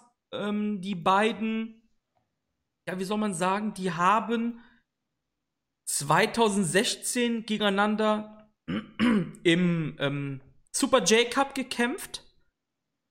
Der Super J-Cup, der wird ja auch mittlerweile wieder nicht ausgetragen. Das war ja auch nur so, ja, haben sie mal wiedergeholt, sage ich jetzt mal. Es war ja auch nur so ein Jahr, dass man den wieder zurückgeholt hat, quasi. Und Yuma Aoyagi und Taichi hatten da wirklich Real-Life Beef, weil Taichi das so ein bisschen wie so ein Shoot gemacht hat. Also hat anscheinend ein bisschen härter Yuma Aoyagi angegangen, als er sollte. Und der war wirklich legit pissed auf Taichi. Und ein Jahr später bei der eben angesprochenen 45th Anniversary ähm, Geburtstagsshow von All Japan, die Steffen und ich bei mir damals geguckt hatten, gab es dann auch Aoyagi gegen Taichi 2. Also die haben es quasi, also All Japan hat es dann quasi auch wirklich aufgegriffen, dieses Theater von 2016. Aber Taichi konnte da auch schon wieder gegen Aoyagi gewinnen. Also Aoyagi ist quasi 0-2, wenn wir das jetzt mal so sagen, äh, gegen Taichi. Also die beiden haben halt wirklich legiten Streit gehabt. Ob das, ich denke mal, das ist mittlerweile aus der Welt geschafft. Aber das fand ich halt gut. Man hat auch gesehen, dass Yuma da auch wirklich ähm, ein bisschen Hass mit reingebracht hat gegen die Suzuki-Gung. Ich fand, er war ziemlich wie so ein, wie so ein, ja, wie so ein Hund, der gerade einen richtig dicken Kamm kriegt, äh, ne? Und ähm, dass dann Taichi auch noch äh, Masanobu Fuji einrollt. Ja, gut, ich glaube, Fuji ist so eine krasse All Japan-Legende, dem tut gar nichts mehr weh. Also, ne? Hast du mitbekommen, dass Taichi nach dem Match dann noch äh, Kawada beleidigt hat? Also, ähm, Toshiaki Kawada war ja als Kommentator dann da, ist ja auch jemand, der jahrelang für äh, All Japan gekämpft hatte und auch für Noah, der sich auch Schlachten wie Misawa und Kobashi geliefert hat, auch ein Barber-Schüler natürlich. Und ähm, Taichi ist halt ein Schüler von Kawada, also von Dangerous K. Und Taichi hat ihn angemotzt und äh, hat dann. Die Übersetzung ist nicht von mir, die Übersetzung ist von Chris Charlton, glaube ich. ich glaub, von Chris Charlton habe ich das. Und Taichi hat Kawada zu einem Match herausgefordert. Hast du das mitbekommen, wie Taichi seinen Mentor da angemotzt hat? Ähm, nein, um, also okay. bestimmt, bestimmt, aber ich konnte mich jetzt nicht mehr daran erinnern, weil es halt so für mich relativ unrelevant war, weil ich es halt sowieso nicht verstanden habe. Ich glaube, du hast wahrscheinlich auch Kawada dann gar nicht erkannt, oder? Äh, nein. Ja, okay.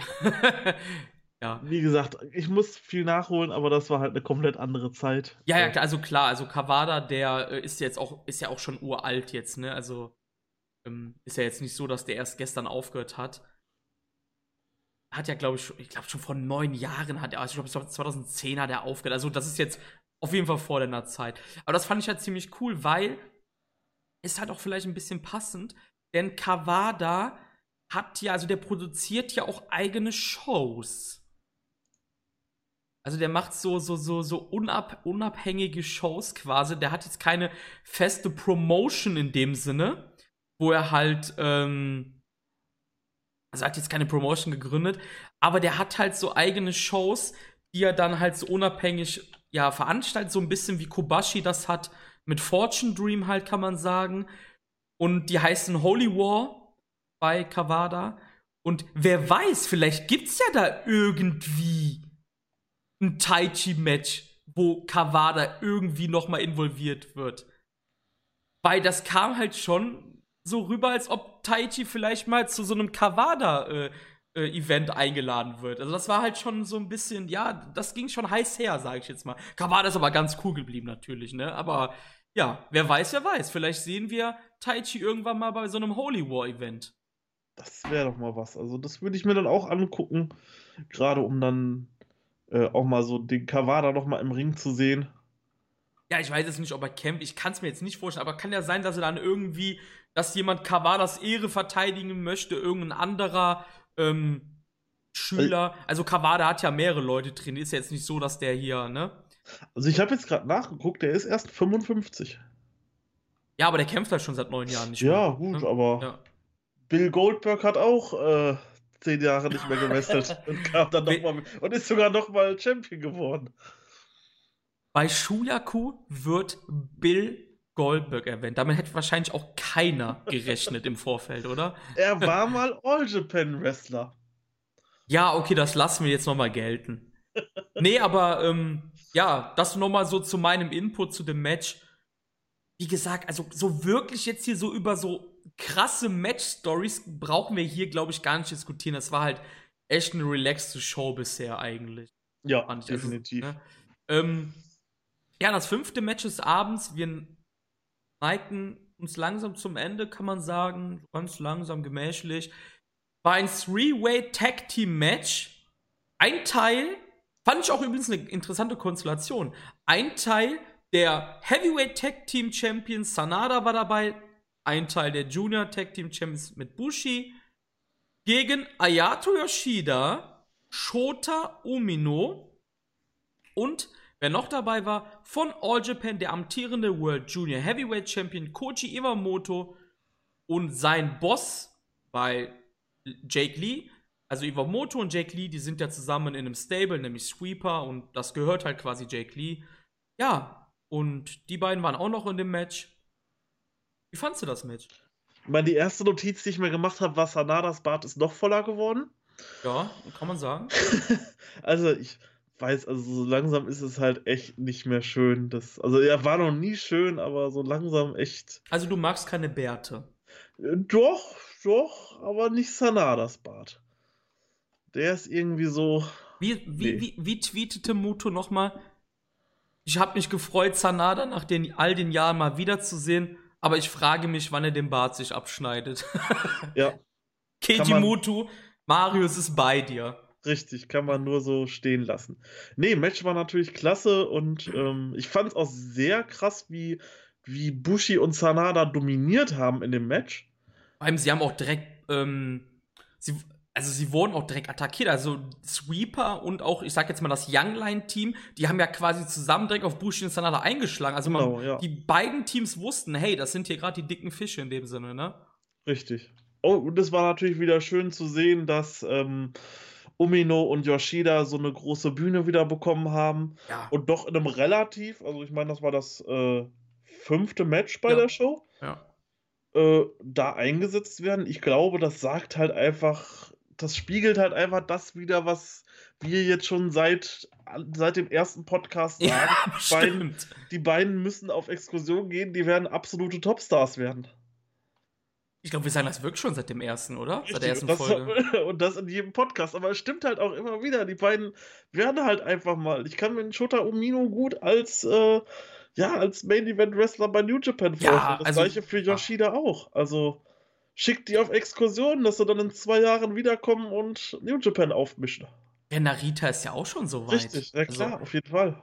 Der, der Witz ist, ähm, ja, es passt jetzt vielleicht nicht so ganz dabei, weil wir ja gerade hier das Giant Barbers äh, Special machen, aber ich habe heute einen Tweet gelesen, ich weiß jetzt gar nicht mehr von wem es war, und da sagte jemand auch, wir sagen eigentlich alle zwei Jahre, also man sagt ja so, alle zwei Jahre kommt eine neue Young Lions Class in dem Sinne ja hoch, ne? Ähm, alle zwei Jahre sagen wir New Japan Fans, hey, das ist die beste Class ever aber wir sagen es jedes Jahr, also jedes zweite Jahr sagen wir, das ist die beste Class. Aber ist das jetzt die beste Class ever? Weil davor die Class war auch super. Also es ist jetzt nicht so, dass, dass man sagen kann, hey, die letzte war scheiße mit Kawato oder mit äh, Oka. Ja gut, Kitamura ist ja jetzt weg. Aber die war ja auch nicht schlecht, die Class. Das, ja. Dann hast du noch Kanemitsu, der ja eigentlich auch noch zur letzten Class gehörte, der sich ja dann verletzt hat. Finley Henaris aus der letzten Class in dem Sinne noch. Und Jay White natürlich auch. Alter, was ist denn jetzt die beste Class? Man weiß es gar nicht, weil diese ist jetzt auch wieder grandios. Vor allem Ding auch Uemura und Tsuji sind auch fantastisch schon. Also, was ist denn jetzt die beste Class? Ich, ja, will mich, ich, will, ich will das gar nicht sagen, ehrlich gesagt. Also, ich kann nur sagen, was ich aktuell sehe und ähm, ich hatte da vorher schon mit dir besprochen. Ich habe dieses Wochenende das wohl beste Young Lions Match gesehen, was ich in meiner New Japan Laufbahn gesehen habe. Ohne jetzt groß zu spoilern. und es war von dieser Class. Ähm, nein, ich sag mal, was, was sie da in den letzten Jahren an Wrestler rausgebracht haben für die Zukunft. Äh, Show und Jo, Jay White, der jetzt, äh, ja, was hatte er? Er hat es selber gesagt, vor zwei Jahren hat er sein letztes Young Lions Match gehabt und ist nun IWGP Heavyweight Champion. Dann Hiromu Takahashi, der der absolute Publikumsliebling ist und das neue absolute Aushängeschild der Juniors Division ist. Äh, Sho und Jo, die wahrscheinlich, ähm, ja, ich hoffe es nicht, aber wahrscheinlich jetzt auf Jahre die Junior Division dominieren werden. Und dann hast du noch solche Leute wie Omino und Yoshida und einen Kawato, den man halt auch nicht vergessen darf auf Exkursion. Und Evil, der war ja mit in der Class von Hiromo und Sho und Jo. Evil. Echt jetzt? Ja, klar. jetzt echt? Ja, klar. Also das muss dann kurz gewesen sein, bevor ich angefangen habe zu ja. schauen. Tak oh. Ta Tadaki Watanabe ist Evil. Okay. also, man kann auf jeden Fall sagen, dieses Dojo ist der helle Wahnsinn. Richtig. Was geben die denen da zu essen? Ich kann es dir nicht sagen. Ich habe mal so Dojo-Film gesehen, was die da teilweise für Trainingseinheiten haben. Das ist ja das echt Hardcore. brutal, ja. Ja, klar. Also es gibt ja einen Grund, warum Sanada und Yoshihashi mehrmals abgelehnt wurden damals. Richtig, und das, obwohl Sanada für mich zu einem der besten Wrestler aktuell bei New Japan gehört. Ja, aber wurde er abgelehnt. Daraufhin ist er ja zu All Japan gegangen, zu Moto. Aber jetzt, wo du Watanabe, der war bei Ring of Honor auf Exkursion. Ja, klar. Ja, unter anderem. Jetzt ja. erinnere ich mich wieder, okay. Ja. Aber lassen wir das Ganze jetzt mal mit der New Japan Bauchpinselei. Ja. Wie fandest du denn die All Japan Vertreter in dem Match? Also Jake Lee und Koji Iwamoto? Äh, Jake Lee hat mir sehr gut gefallen, mhm. muss ich sagen. Ähm, zu dem anderen kann ich gerade gar nichts mehr so genaues sagen in meinen Gedanken. Mhm. Äh, aber Jake Lee, da erinnere ich mich noch dran, den fand ich echt klasse in dem Match. Jake Lee ist erst 30 Jahre alt. Ach was.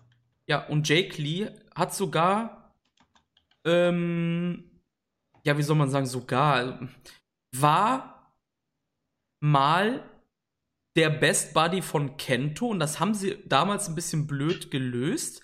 Der war halt bei Next Stream dabei, also bei dem Stable von Kento Miyahara, war ja auch Tag Team Champion mit Nomura und hat sich dann irgendwie verletzt und kam dann wieder und dann, also wirklich ein Jahr, der war lange verletzt, ich glaube ein Jahr lang. Und dann kam er wieder und dann hat er einfach gesagt, ja, ich bin jetzt nicht mehr mit Kento. Ich finde, da haben sie sehr viel Potenzial verballert. Hat er, hat er nicht auch dieses Jahr die New Year Open Weight Battle Royale gewonnen? Von All Japan meinst du? Ja. Das kann, das glaube ich ja. Das war, das war bei New Year Wars, meinst du, ne? Genau. Ja, hat er gewonnen, ja. Das war, das war ja direkt am 1. oder 2. Januar ist die Show immer. Ah, nice. Ja, das war Jake Lee, genau, ja. Guck an. Ja. Ähm, Nee, Jack Lee hat ja, wie eben schon erwähnt, seine eigene Faction gegründet, also Sweeper. Da ist ja halt auch Iwamoto drin, da ist äh, Ryoji Sai drin. Ich glaube, Dylan James ist jetzt weg. Der ist nämlich jetzt mit Joe Doring zusammen. Aber Kaichi Sato ist noch dabei. Ja, wie gesagt, Sweeper in dem Match halt auch mit einigen coolen Szenen. Vor allem der ellenlange Suplex. Vielleicht nicht ganz so lang, wie Claudio Castagnoli es macht.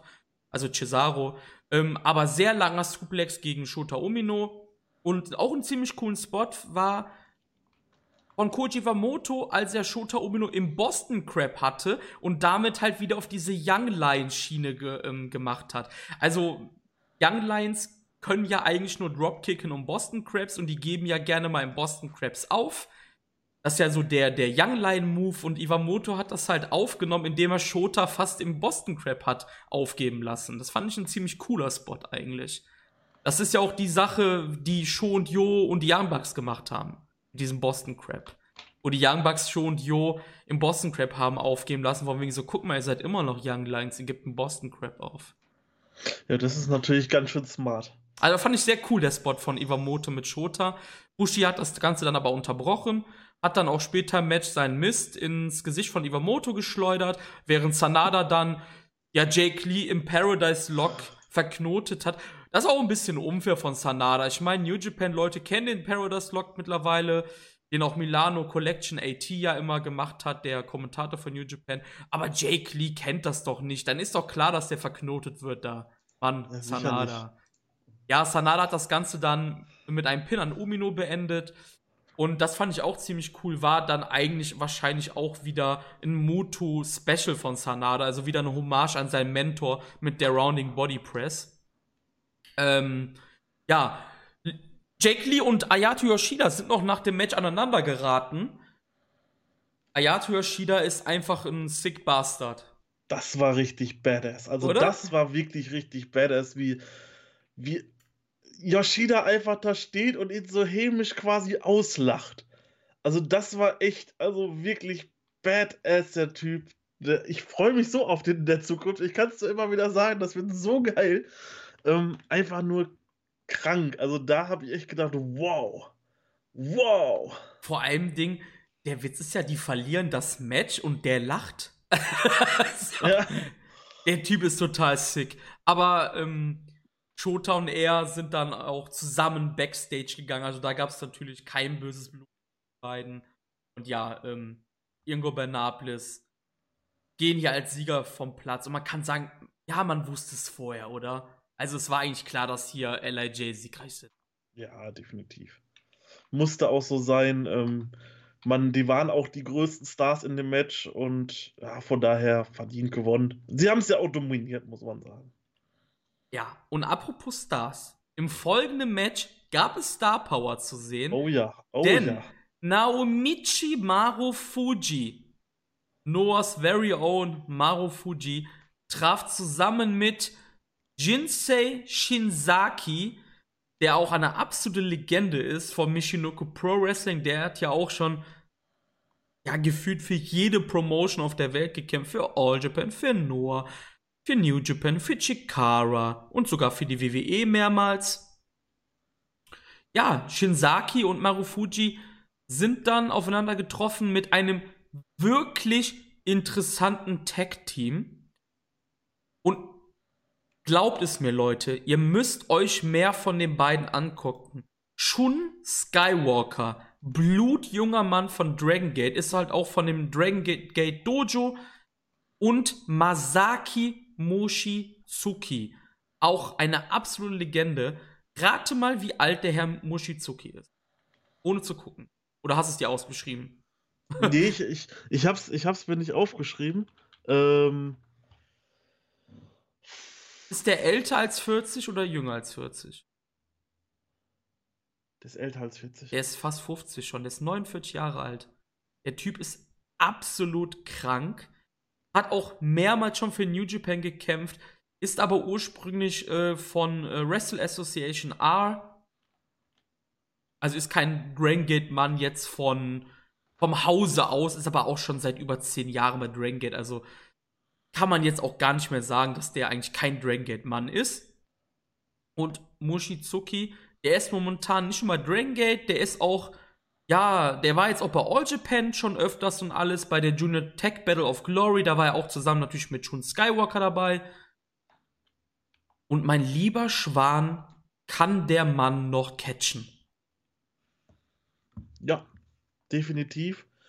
Ähm, Masaki Mochizuki ist mir durch, ist mir da echt durch extrem gute Leistung aufgefallen. Also ich kannte ihn vorher halt auch nicht, mhm. hat mich sehr beeindruckt. Der war der zweite MVP in dem Match. Mhm. Noch besser fand ich allerdings, da muss ich jetzt einfach so kommen, das war das Ding, wo ich mich jetzt schon die ganze Zeit drauf gefreut habe in der Review.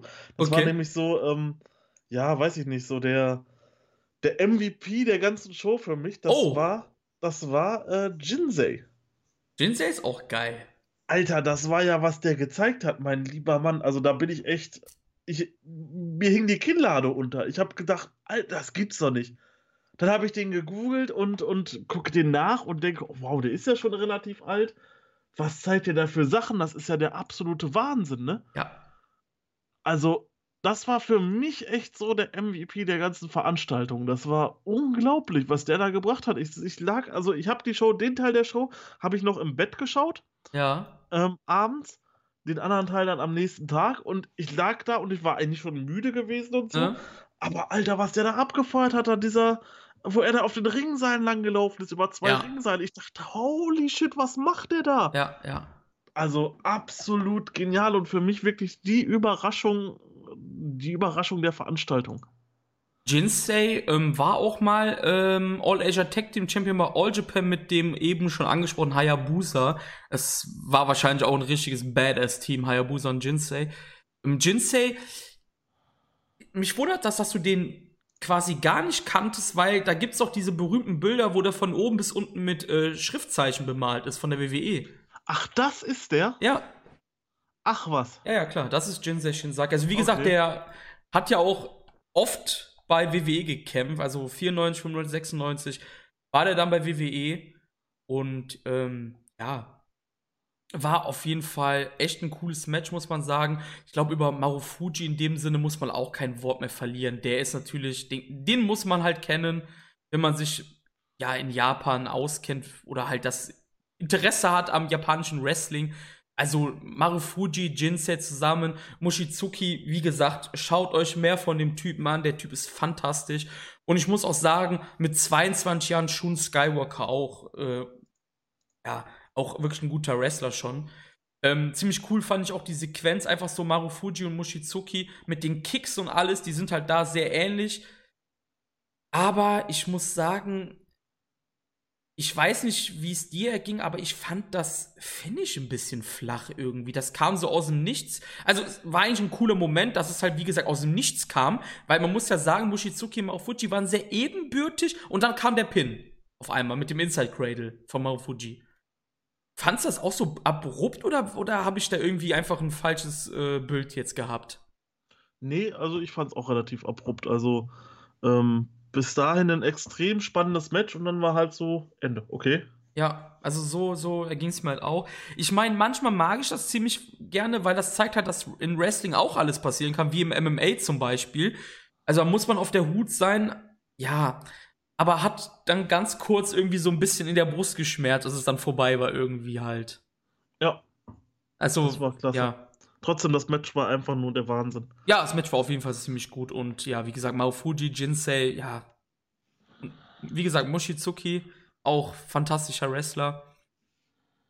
Leider bin ich halt nicht so der Dragon Gate-Freund. Das ist halt so ein bisschen das Ding halt, warum ich den halt nicht so oft sehe. Ich habe ihn halt letztes Jahr bei All Japan halt ein paar Mal mir angeschaut.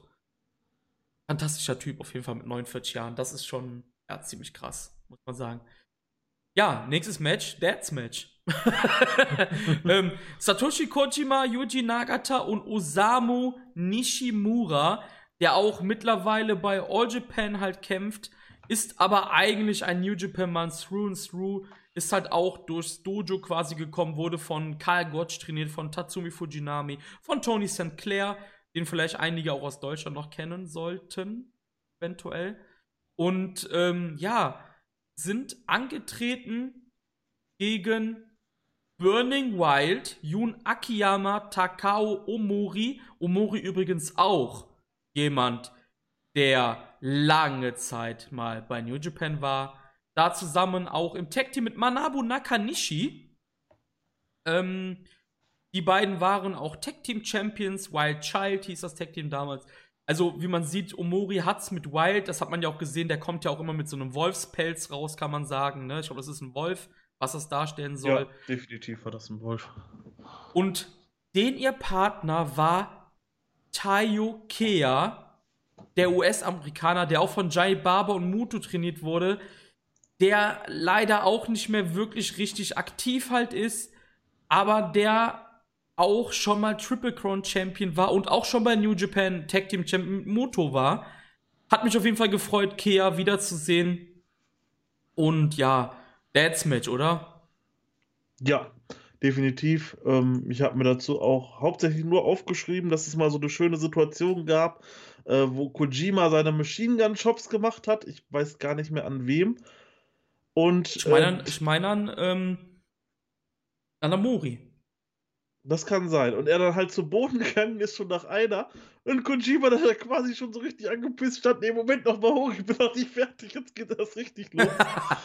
das war halt äh, lustig anzusehen. Und ja, Jun Akiyama, äh, All Japan, ähm, habe ich auch schon einiges von gehört und werde ich mir demnächst auch mal ganz genau anschauen, wenn ich denn mal mit New Japan, äh, mit All Japan Fall. loslege.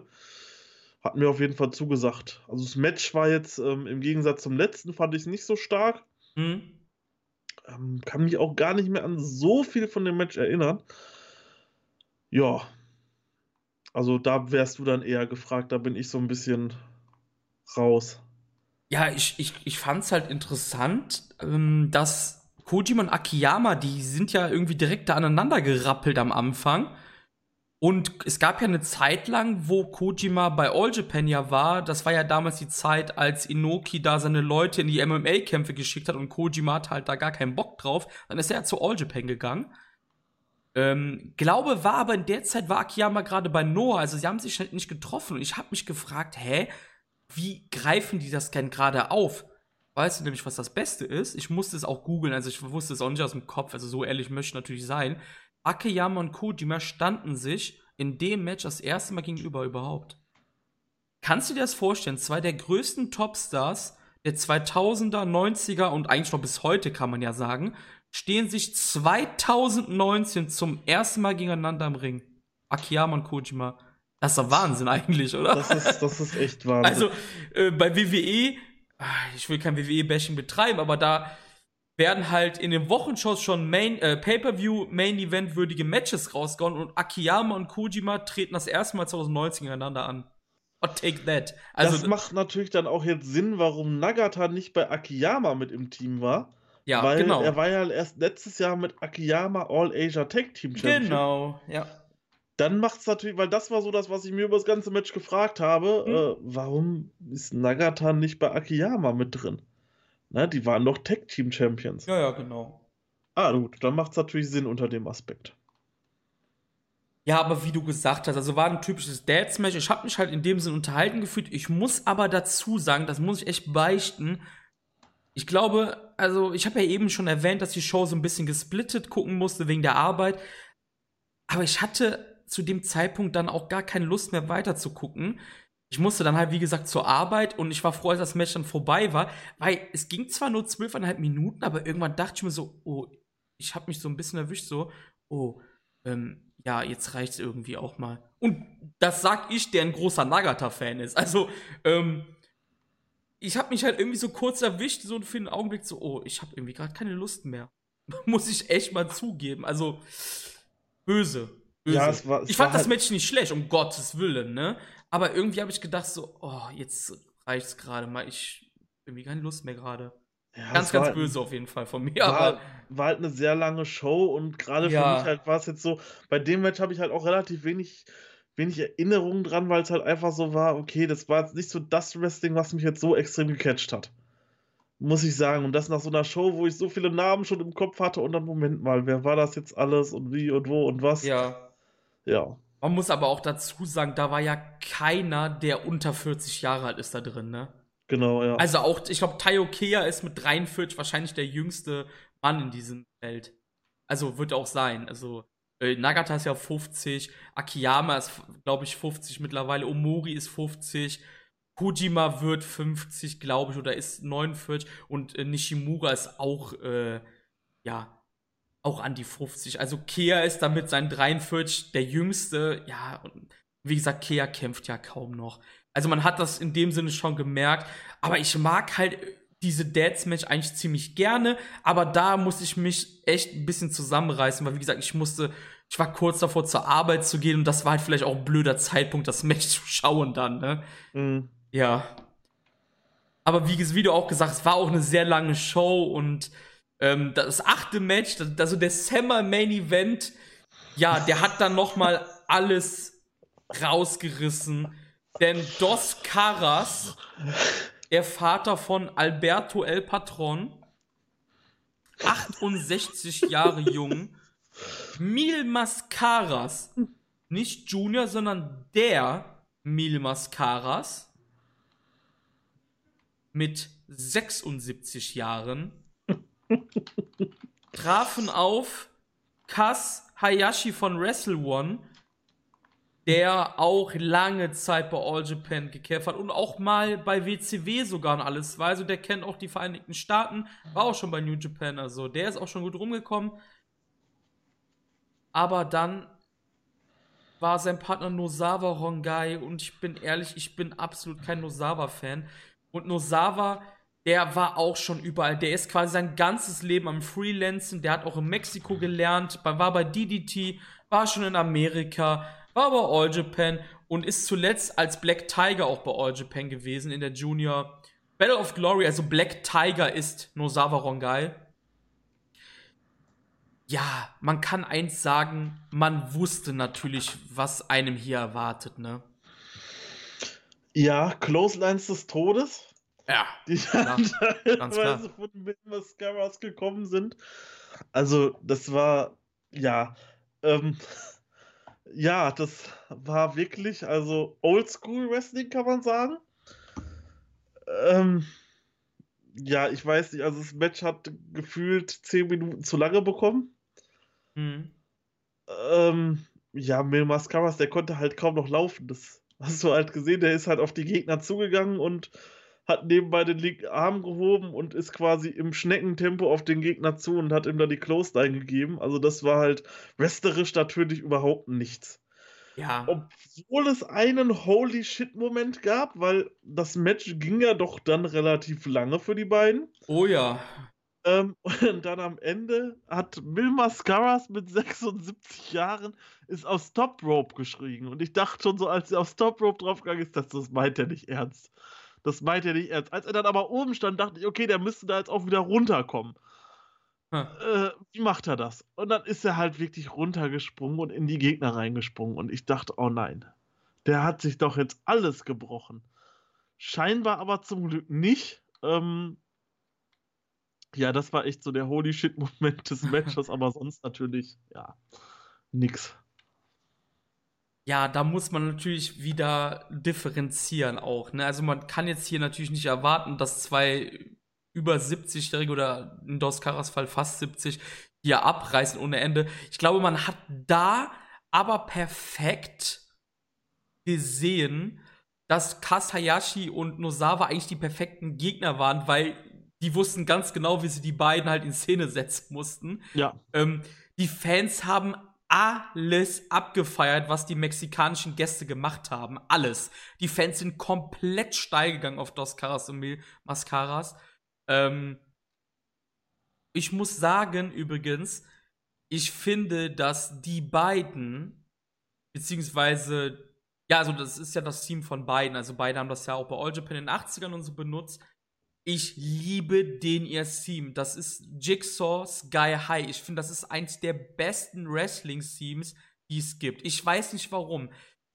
Ich meine auch, das passt auch nicht zum Thema, dass Kollega, der Rapper, diesen Song mal auch als ähm, Sample für einen seiner Songs genommen hat. Ich bin mir gerade nicht sicher, aber Jigsaw Sky High, ich finde, das ist so ein geiler Theme-Song irgendwie.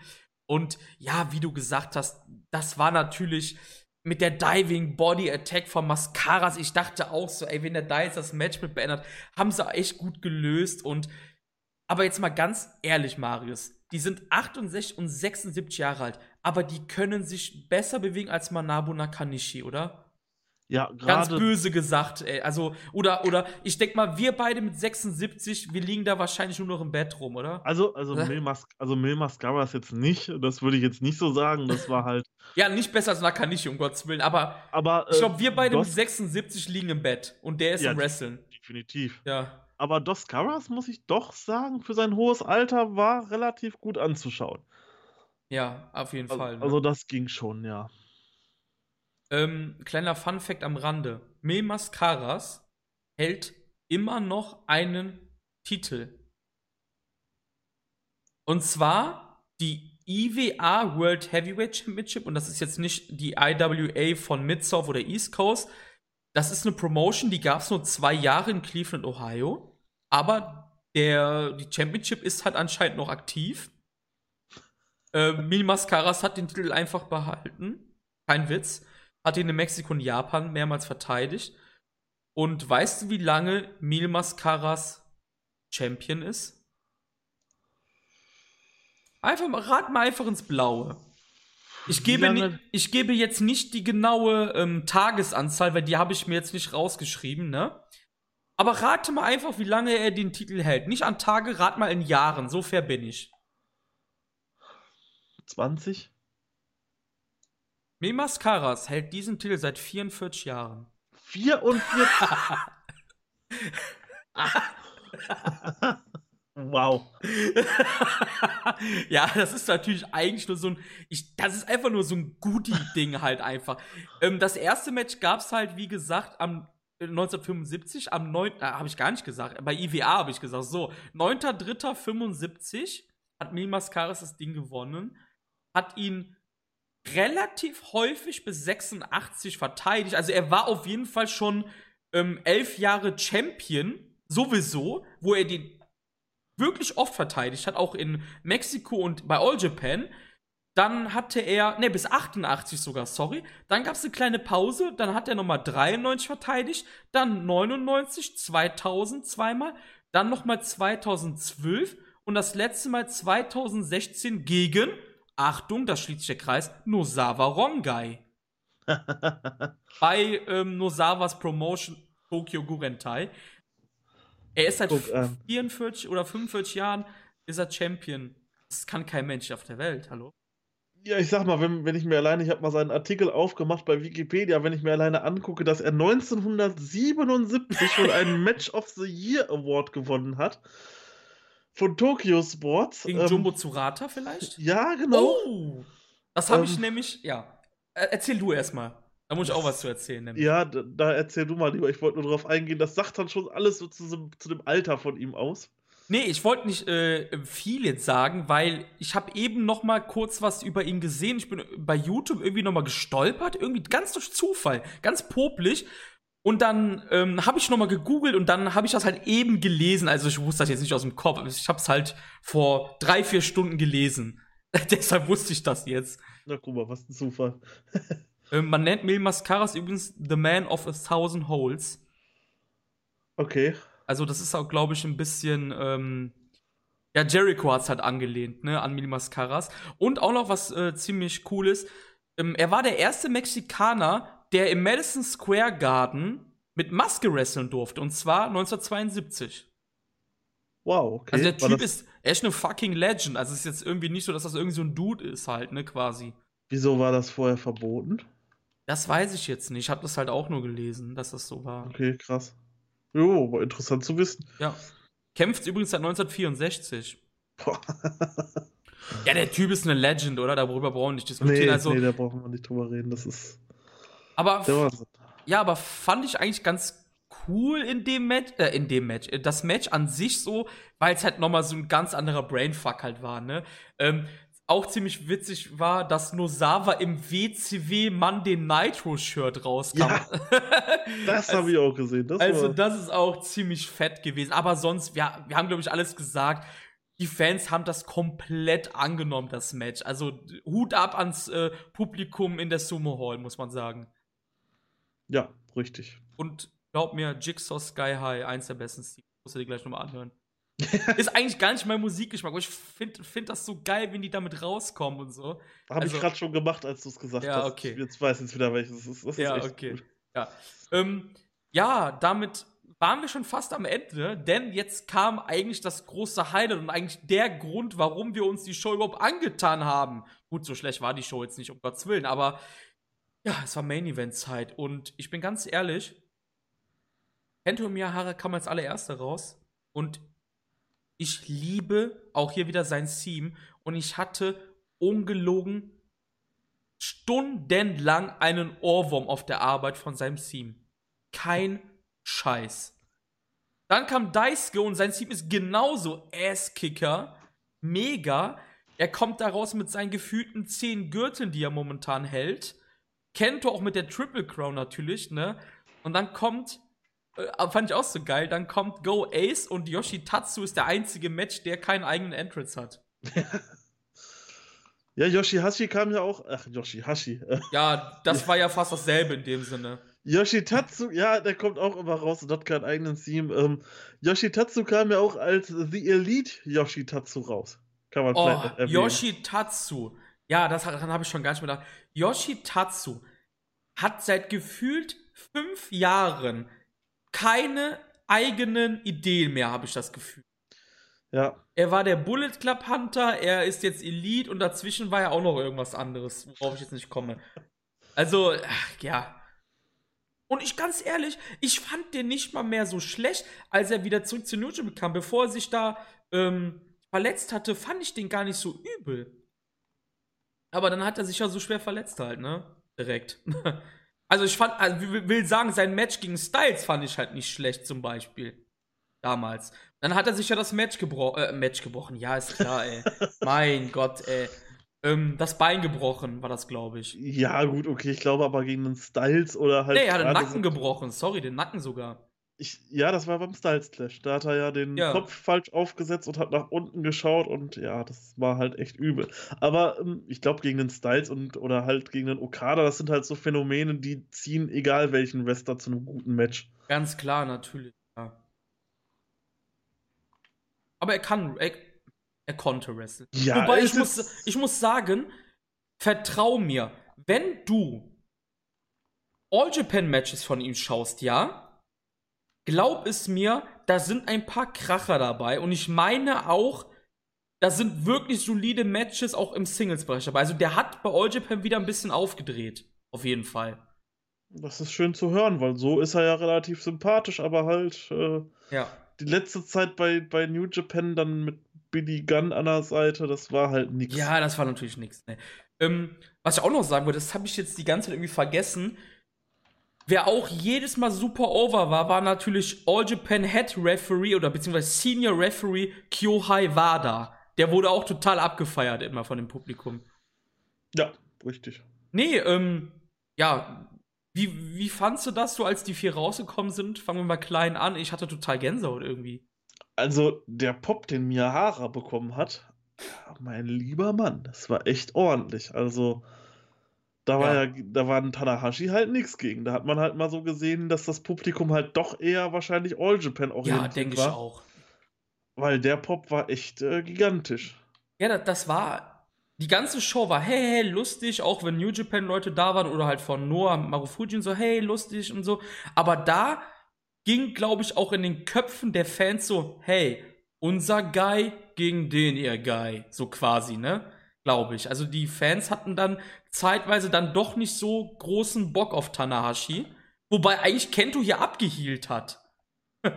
also Kento war ja hier der Heel eher. Also der hat ja eher so den Arroganten halt geworkt, ne? Ja, äh, war interessant anzusehen, wie mal halt so diese Welten aufeinander getroffen sind. Ja, ganz klar. Also ich glaube, allein für diese ganzen Interaktionen, auch schon, die, allein dieser Gitarrenspot, als Tanahashi so ein bisschen das Publikum auflockern will, macht hier seine, seine, seine, ähm, seinen Gitarrenspot, wirft quasi die imaginäre Gitarre zu Kento. Der spielt einmal kurz zu Daisuke, der weiß gar nicht, was er damit anfangen soll, und Yoshitatsu macht's kaputt. das war aber auch, da hat er aber auch Heat mitgezogen, das muss man aber auch sagen. Ja, wusste er, hat er noch so, so, so frech gegrinst und so natürlich, ne? Ähm, ja, also die Interaktion, alleine die Interaktion. Wenn ihr, die Zuhörer, ihr hört ja wahrscheinlich eher wegen New Japan jetzt zu. Glaubt mir, ihr müsst euch das Match angucken. Das gibt's bei New Japan World zu schauen. Ihr müsst euch das anschauen, um einfach, man kann sagen, das war ein bisschen wie früher, als die drei, ja, die Big Three quasi alle auf einem Level waren und keiner wollte zurückziehen vor dem anderen. Und so ein bisschen war das zwischen Kento und Tanashi, oder? Also beide waren so, ich geb hier nicht äh, klein bei. Ja, richtig. Nee, das war ähm, interessant anzusehen, äh, auch als Kento dann die Gitarre angenommen hat quasi, wie er dann einfach so arrogant nach oben guckt und äh, der die Seiten spielt. Ja, äh, Daisuke hat man angesehen, der konnte mit der Gitarre nicht so viel anfangen. Ja, genau, ja, ja. War ziemlich cool auf jeden Fall. Ähm, ja, Kento hat halt total abgehielt, ne? Also der hat halt in den Ringecken die Leute gewürgt, hat, glaube ich, Yoshitatsu am Ringpost außerhalb gewürgt, hat Tanashi vom Apron gekickt. Und man hatte das Gefühl so am Anfang, Kento im Charakter jetzt wollte Tanahashi wirklich als das schwächere Glied aussehen lassen und dabei quasi zu zeigen, hey, All Japan ist der King. Hattest du auch so das Gefühl? Also so on Gimmick natürlich nur, ne? Ja, selbstverständlich. Es hat ja auch gut geklappt muss man ja sagen. Also, es hat sich halt ich meine, allein dieser Stairdown am Anfang, ich weiß nicht, ob der ist irgendwie bei mir so prägnant hängen geblieben. Als ja. Kento da steht und so zeigt so, Alter, du bist zwar Hiroshi Tanahashi, äh, wahrscheinlich die größte Nummer der letzten 20 Jahre, hm. aber ich bin Kento Miyahara und ich bin jetzt die größte Nummer. Ja. So nach dem Motto. Und das war halt einfach so genial. Ja, vor allem Ding auch, als er die Triple Crown äh, hochhält und ja, das war. Also, wer sich auch ein bisschen mit All Japan oder mit anderen Promotions in Japan so beschäftigt und der natürlich halt auch Tanahashi natürlich kennt und alles, das war schon, das waren schon geile Sequenzen, auf jeden Fall. Ähm, fand auch cool, wie Tanahashi Daisuke getauntet hat, so also verarscht hat, indem er hier diese Muskelspiele äh, andeutet und Sekimoto fand das halt gar nicht gut. Der war total schockiert und Tanahashi dann so, oh, oh, oh, Daisuke, ähm, sorry, das war jetzt eigentlich nur so ein kleiner Spaß. Und dann hat er doch wieder ähm, ihn verarscht. Also war, das war auch ziemlich großartig. Und man denkt ja immer so, oh, Daisuke, der kann nur draufhauen, aber Daisuke, der hat auch schon Humor in seinen Muskeln, kann man sagen. Ähm, auch schön, wo Sekimoto einfach total, ja, wo er total am Rad dreht und äh, Tatsu und äh, Tana einfach mehrmals äh, clotheslined an den Ringecken. Das war auch ziemlich geil. Ja, oder wo er Miyahara und ähm, wo, wo Miyahara äh, Tanahashi suplexen will. Mhm. Das Ganze nicht klappt und dann steht er da, komm her, komm her, komm her, suplex ja. mich. Geht er hinten an Miyahara dran und suplex beide. Das war, das war richtig geil anzusehen. Der hat wirklich Spaß gemacht, das Match. Also das war genau das, was ich erwartet habe eigentlich. Ich, ich, ich fand auch ziemlich krass, dass ähm, Kento, also obwohl er, der war so over, der hätte, glaube ich, alles an diesem Abend machen können. Der hätte, glaube ich, Tanashis Mama beleidigen können, hätte, keine Ahnung, Tanahashis Sohn entführen können, hätte Tanahashis Frau eine Backpfeife geben können. Ich glaube, das Publikum, das, denen wäre alles egal gewesen. Denn Kento greift Tanahashis Knie an wie ein Irrer und das Publikum ist es halt scheißegal, weil es weil wahrscheinlich mehrheitlich ein All-Japan-Publikum war. Richtig. Also, Vielleicht, man weiß halt gar nicht, ob die da überhaupt drin sind in der, in der Storyline. Um genau, das genau, das kann natürlich, also das war halt auch so, das ist mal halt direkt aufgefallen. Ich hab mir so, oh, Kento, äh, bleib mal ganz ruhig, wir sind ja bei einer Giant Barber äh, Memorial Show und so. Auch ein geiler Spot, als Daisuke Tanahashi mit einer Lariat wegknallt und Tanahashi geht inside out. Der dreht sich einfach komplett einmal rum. Ja. Ist total von dem, boah, total von den Füßen gefegt worden von Daisuke. Das war so krass, ey, wirklich. Ähm, ja, aber, aber der, einfach der Moment, als das Ace von All Japan mit dem Ace von New Japan aufeinander krachen, ich glaube, dafür hat es sich einfach gelohnt, diese Show anzuschauen. Auch so, wenn, wenn vielleicht vieles dabei war, wo man so sagen kann, so, oh, ne? Aber allein diese Begegnungen, die fand ich einfach komplett großartig. Ja, das war also dieser, dieser viel gut, also es war halt einfach so ein viel gut Moment, als die beiden da im Ring standen und ja, halt alleine das, wie Kento reingekommen ist mit der originalen Triple Crown und Tanahashi, wie gesagt, es wäre, glaube ich, nochmal eine Runde epischer geworden, wenn, Taschen, wenn Tanahashi zu dem Zeitpunkt noch IWGP-Champion gewesen wäre. Ja, auf jeden Fall, ja. Das wäre dann, glaube ich, nochmal eine Nummer heftiger geworden, aber so ich meine, ich habe dir auch direkt danach eine Sprachnachricht gemacht, habe gesagt, irgendwann muss es dieses Singles-Match geben, Tanahashi ah. versus Miyahara. Es muss halt einfach irgendwann kommen. Auch wenn die sich meinetwegen einen 60 Minuten Time Limit Draw wresteln. Das ist mir egal, oder halt in 30 Minuten Time Limit Draw, dann ist keiner geschadet oder sowas, aber das muss irgendwie noch kommen, das Match. Ja, ich glaube, wir hatten auch in dem New Beginning Review mit Steffen, haben wir auch gesagt, ähm, oder ich war es sogar, der sagte, ähm, das Kento ist ja ganz klar inspiriert von Tanahashi. Ne? Also das ja. merkt man ja auch total von der Ringgear und alles, auch so vom Auftreten her. Ja, das ist schon Tanahashi in Jung quasi, ne, wieder. Ähm, Kento ist natürlich fantastisch, also darüber brauchen wir gar nicht diskutieren. Und es wäre natürlich wünschenswert, wenn wir das irgendwie irgendwann mal zu, zu Gesicht bekommen.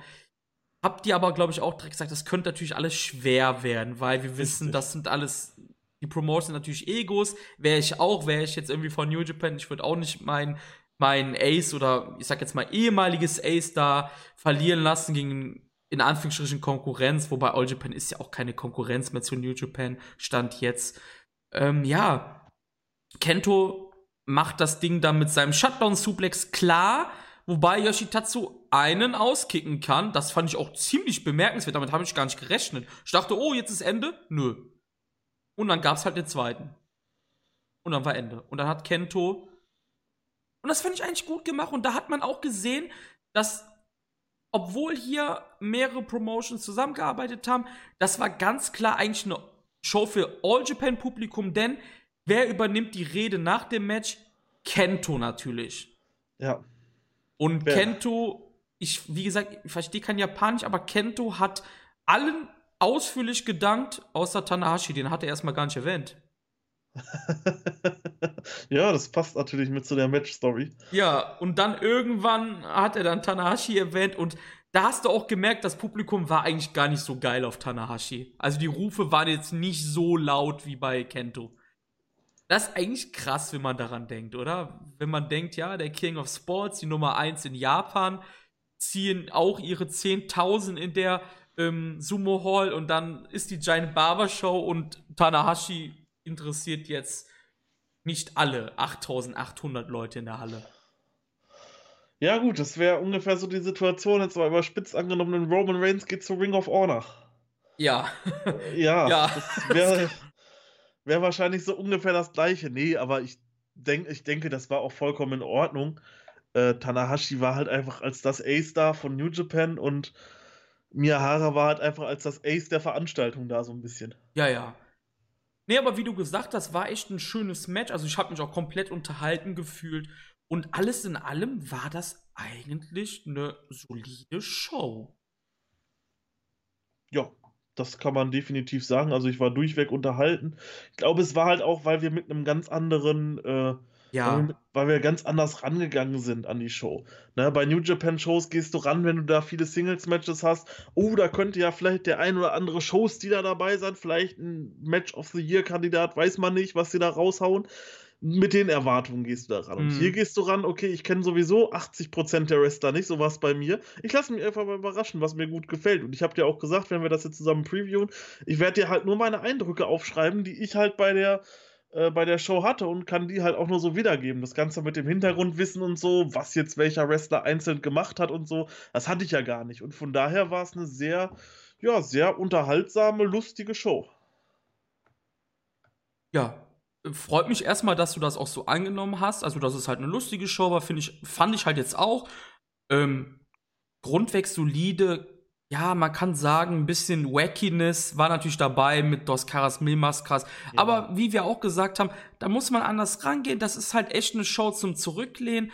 Da, da gehst du nicht darauf ein, so richtig und sagst jetzt, oh Gott, die beiden und so. Ne, die will ich jetzt nicht sehen. Hm, Aber ne, auch so. das war lustig. Ja, ja. Clotheslines von Mil Nee, also, nee, nee, ich wollte jetzt nicht negativ gegen das Match. Also, ich fand das Match gut sogar. Also, wirklich jetzt. Also, für das, was es war, war es gut, ja. Nee, ähm, war echt eine solide Show und so eine der Abschluss, abschließenden Fragen. Hast du jetzt mehr Bock auf anderes Wrestling in Japan bekommen durch die Show? Das würde ja. mich jetzt interessieren. Okay. Def definitiv. Also, ähm, extrem Bock auf einige Wrestler, wo ich mir halt denke, okay, die könntest du dir angucken, dann sind das halt aber Wrestler, dann sind es von fünf verschiedenen Promotions. Und jetzt sitze ich da, okay, ich habe jetzt hier einen geilen Eindruck gehabt von einigen Wrestlern, die mich echt so ein bisschen gecatcht haben, was so deren Wrestling nenn die, angeht. Nenn die nochmal einfach so zum Protokoll. Also, äh, das ja. war Jinsei, hast du gesagt? Jinsei Nummer 1 in, in dieser Veranstaltung, ja. absolut geil. Ähm, Masaki? Oka, Okabayashi. Ja. Ja, Yuji. Der, der war extrem gut. Ähm, Takamichi, nee, Quatsch, äh, Mochizuki. Ja, tak, äh, Masaki, genau. Masaki, nicht der Takamichi, Mas Wasabi, Masaki genau. Mochizuki. Wasabi, der war ja. extrem gut.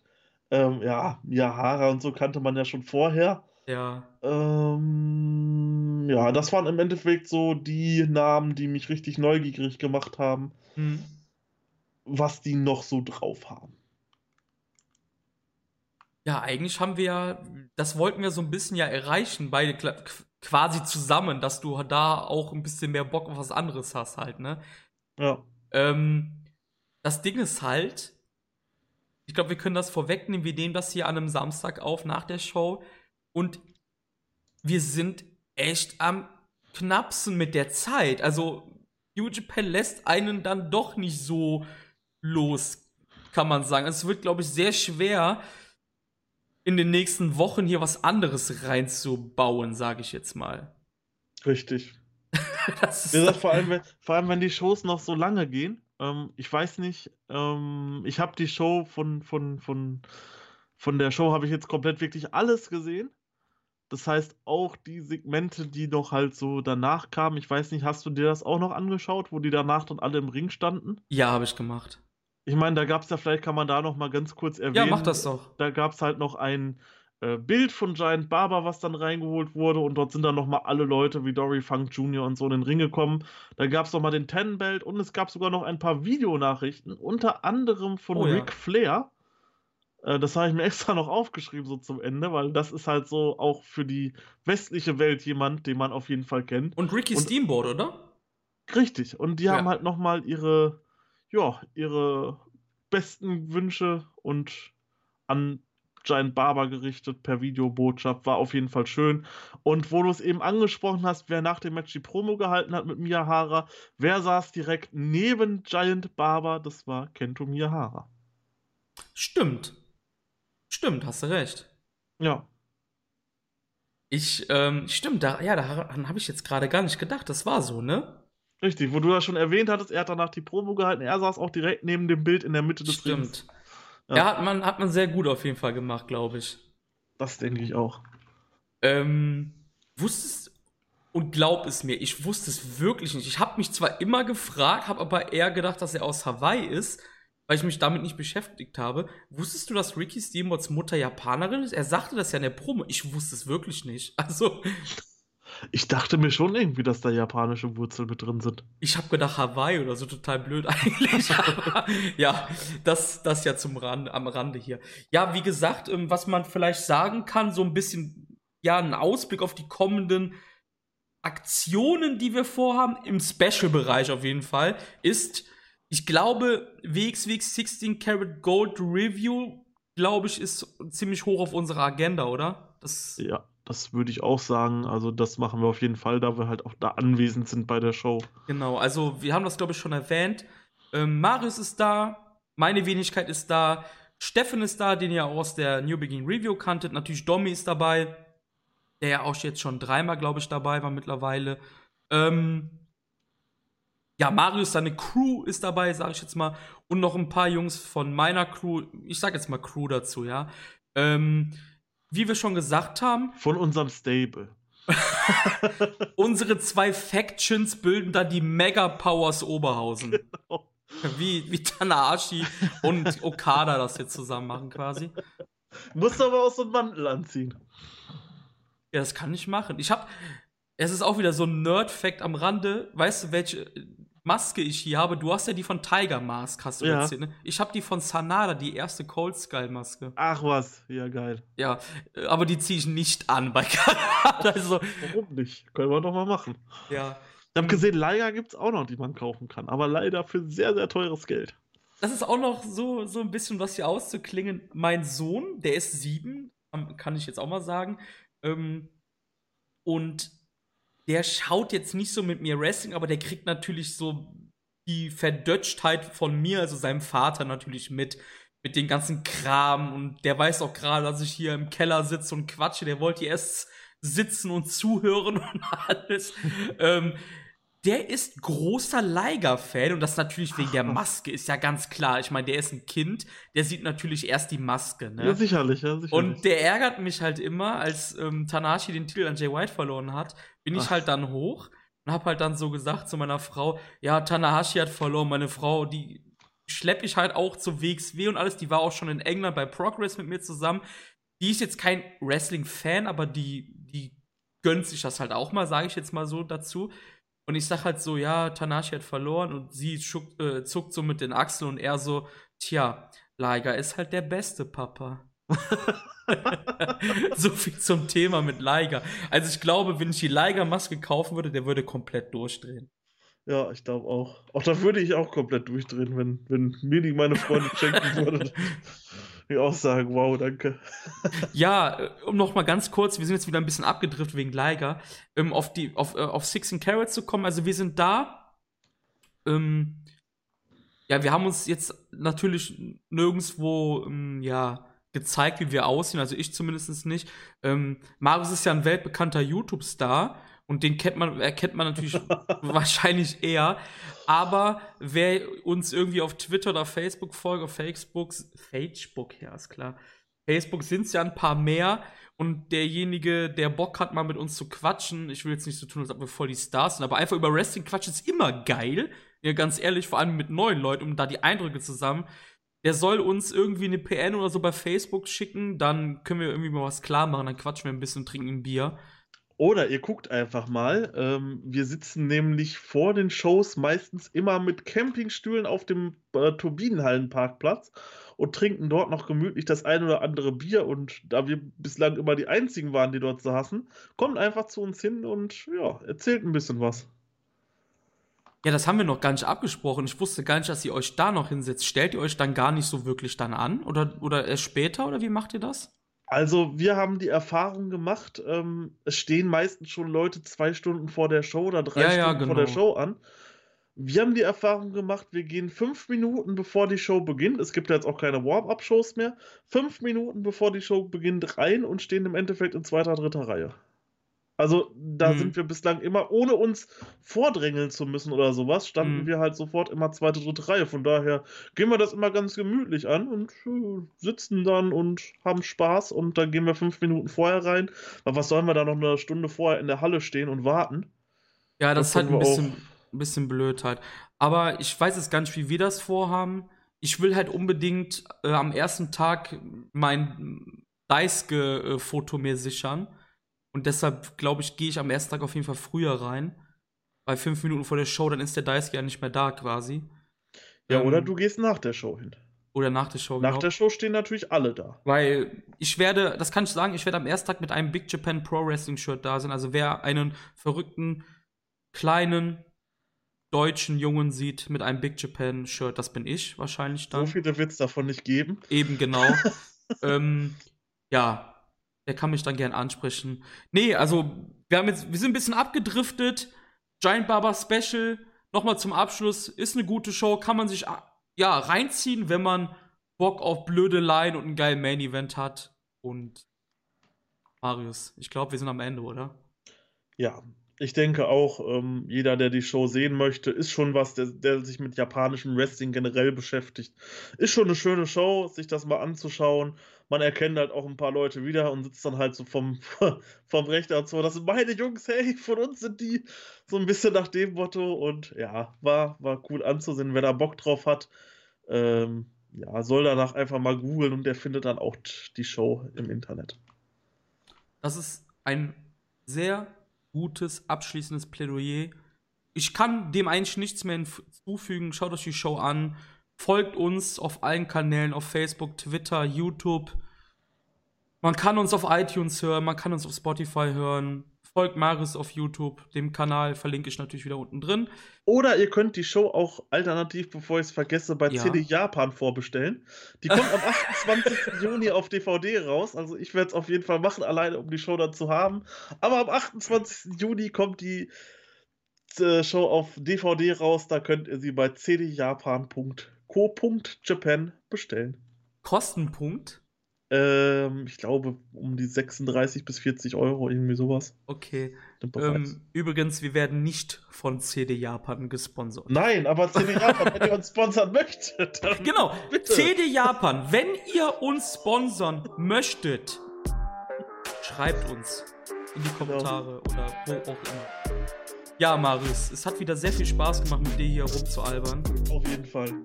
Ich würde sagen, wir verabschieden uns jetzt. Ja, bis zum nächsten Mal. Haut rein und ciao, ciao. Ciao, ciao.